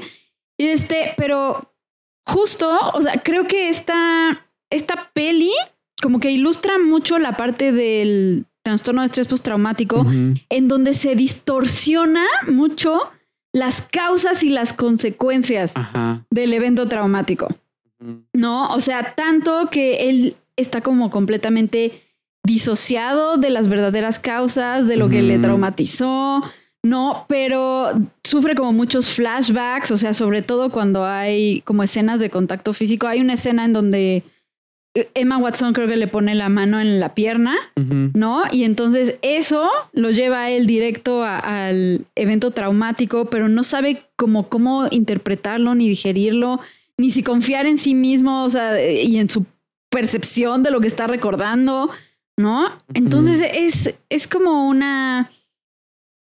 e- e- Esta onda de que ya llevado al extremo y no procesándose eso, pues hay un colapso, ¿no? Ujú. O sea, el sistema psíquico colapsa. O sea, de hecho hay una parte en la película en donde él ya llega a un hospital psiquiátrico, recibe la ayuda necesaria y puede por fin como procesar y resignificar todo lo que le sucede. Pero es hermosa, hermosa Es eh, esa película y bueno, sale Ezra Miller también, que es genial ahí. Oigan, agua, es un Y cuero es- Ezra Miller, perdón. ¿A ustedes no? ¿No les parece un cuero? A mí, me, a mí me encanta como actor, pero físicamente no. es no, mi tipo. físicamente Creo a mí que- no me trae O para sea, creo que nada. este asunto de que sea tan No. blanco, con labios tan rosados, no sé. No. Sí, no, no, no, no. Oye, p- pero lo que yo iba a decir Ajá. es que su papel en esa película es completamente lo contrario a We Need to Talk About Ah, Kevin, completamente. ¿No? Sí, o sea, claro. porque que esa también es una película. ¿No? Sí, La otra película que traigo es mucho más ligerita, ¿no? Que es este Iron Man 3. Mm. ¿no? En Iron Man 3, o sea, Tony Stark tiene esa onda de estrés traumático derivada a los eventos que suceden en The Avengers, en la primera The Avengers en Nueva York. ¿no? En donde casi se muere, este, bla, bla, bla, bla, bla, bla. Pero podemos ver ahí como ilustrado muy, muy cañón la onda de las conductas evitativas, ¿no? Porque él en lugar de pues sentarse a digerir lo que le pasó, buscar ayuda para eso, no, tiene síntomas como insomnio, tiene ataques de pánico y con tal de no contactar con lo que le sucedió, se pone a construir 17 mil trajes de Iron Man Mm. no, este, evita ir como a ciertos lugares en Nueva York donde eh, sucedieron como todas las cosas que pasan en la primera película.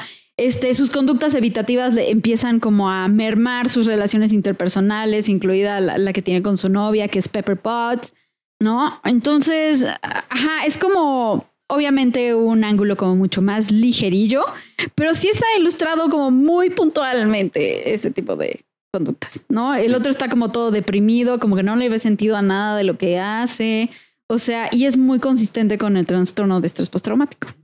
Ajá. Y la tercera es súper hermosa, que yo antes de ver la película leí el libro y les recomiendo el libro porque hay muchísima más información, obviamente como del proceso emocional y mental de esta mujer. Es Room, con Ay, Brie buenísima, Larson, buenísima. sí. ¿no? ¿Qué película tan.? O sea, bueno, yo no leí el libro, solo vi la película. Dios mío, esa fue de esas cosas que si esa mujer hubiera sido mi paciente, me hubiera tenido tres semanas masticando su. Sí, sí, sí, sí, sí, qué Sí, pedo, ¿no? claro. Sí, O está sea, muy cañona. Sí, o sea, Brie Larson es una chava de Brie 17 años, ¿no? A la que un güey la secuestra Sí. y la pone como en un ¿Cuarto? como búnker bajo tierra, digamos, este chiquitito. Ajá. Y ahí ella es abusada sexualmente, se embaraza y Trauma cría, complejo. ajá, Sí, o y sea, cría a su tiene hijo. su hijo ahí. eh, tiene a su hijo ahí y lo cría ahí en ese espacio de 3x3, hagan de cuenta, durante cinco años. ¿No?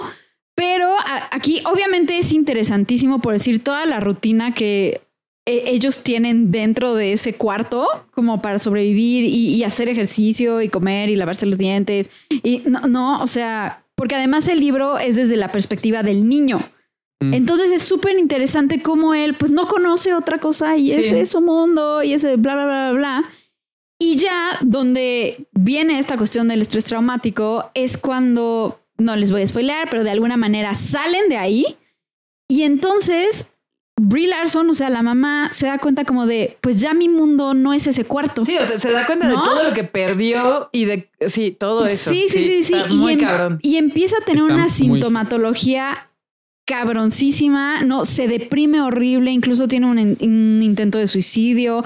Es esta onda como de volver a entablar comunicación con sus papás que la reciben en su casa. Este, ¿cómo va? ¿Cómo Un es? poco la invalidación también. Sí, también, como el ya lo Sí, importante como es que de ya, ya estás aquí. saliste, Estás aquí afuera, ¿no? sí, ya. O sea, ¿qué, qué más dan los siete años de cautiverio si ya estás aquí con nosotros? Sí, ya claro. déjalo ir. Y Claro. es todo lo que se perdió, ¿no? O sea, está viendo como, por decir, el Facebook o las redes sociales de sus amigas, así como de yo nunca salí de fiesta y yo Nunca nunca, fui a la tuve novios, universidad". nunca fui a la universidad, nunca, bla, bla, bla, bla, bla. Y es como todo el duelo y, y la depresión alrededor de esto y cómo resignificarlo y cómo ver cómo ahora vive en el mundo exterior. Claro. Sí, ¿No? claro. Esa, no, esa película, O digo, sea, si hay una película sobre buenísima. trauma, es esa. Sí, Sí, claro. y, y el libro es mucho mejor porque claro que en todos estos, o sea, ahonda muchísimo más en estos como diálogos internos. O sea, está muy, muy chido. Sí. Muy bien. Esas son mis Oigan, tres pues sí, recomendaciones. está, estuvo rudo.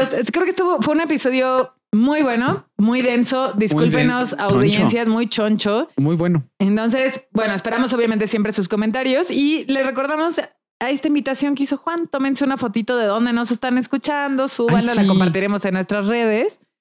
Y pues, ¿dónde nos encuentran? ¿Dónde te encuentran, Juano? A mí me encuentran en Instagram como arroba Juan-Aguil, en Twitter como arroba NutriPsicJuan y en Facebook como Juan Aguilar. Están mis redes abiertas. Ok, súper. Eso, Juano para el pueblo. Juano pa'l pueblo. Marta. Este, a mí me pueden encontrar como PsicoMF con P de papa al principio en Instagram y Twitter. Ok, a mí me encuentran como Psicobetsa también en Instagram y en Twitter. En mis redes abiertas, mis redes privadas, no agrego a nadie, gracias, ¿no? Este, y nos encuentran como podcast, eh, como arroba psico para llevar, tanto en Twitter como en Instagram. Y les recordamos que este episodio fue producido por JP Moreno de Mi, Mi Tauro Studios. favorito. Tu Tauro favorito. Época de Tauros. eh, Época de así. Tauros. Eh, así no sé ni qué estoy diciendo, pero sí, época de Tauros. y eh, todo- recuerden que todas nuestras portadas son ilustradas por Camus Altamirano, que también pueden encontrar en sus redes como arroba Camus Altamirano y a JP como arroba Johnny Colors. Entonces, pues muchas gracias por escucharnos como siempre. Nos vemos pronto para el cierre de esta temporada que les Va a tenemos. estar buena la Chan, chisma. chan, chan. Chismecito, Sí. chismecito. Bye, bye. Échense el lavadero con nosotros. Adiós. Bye, bebés de luz.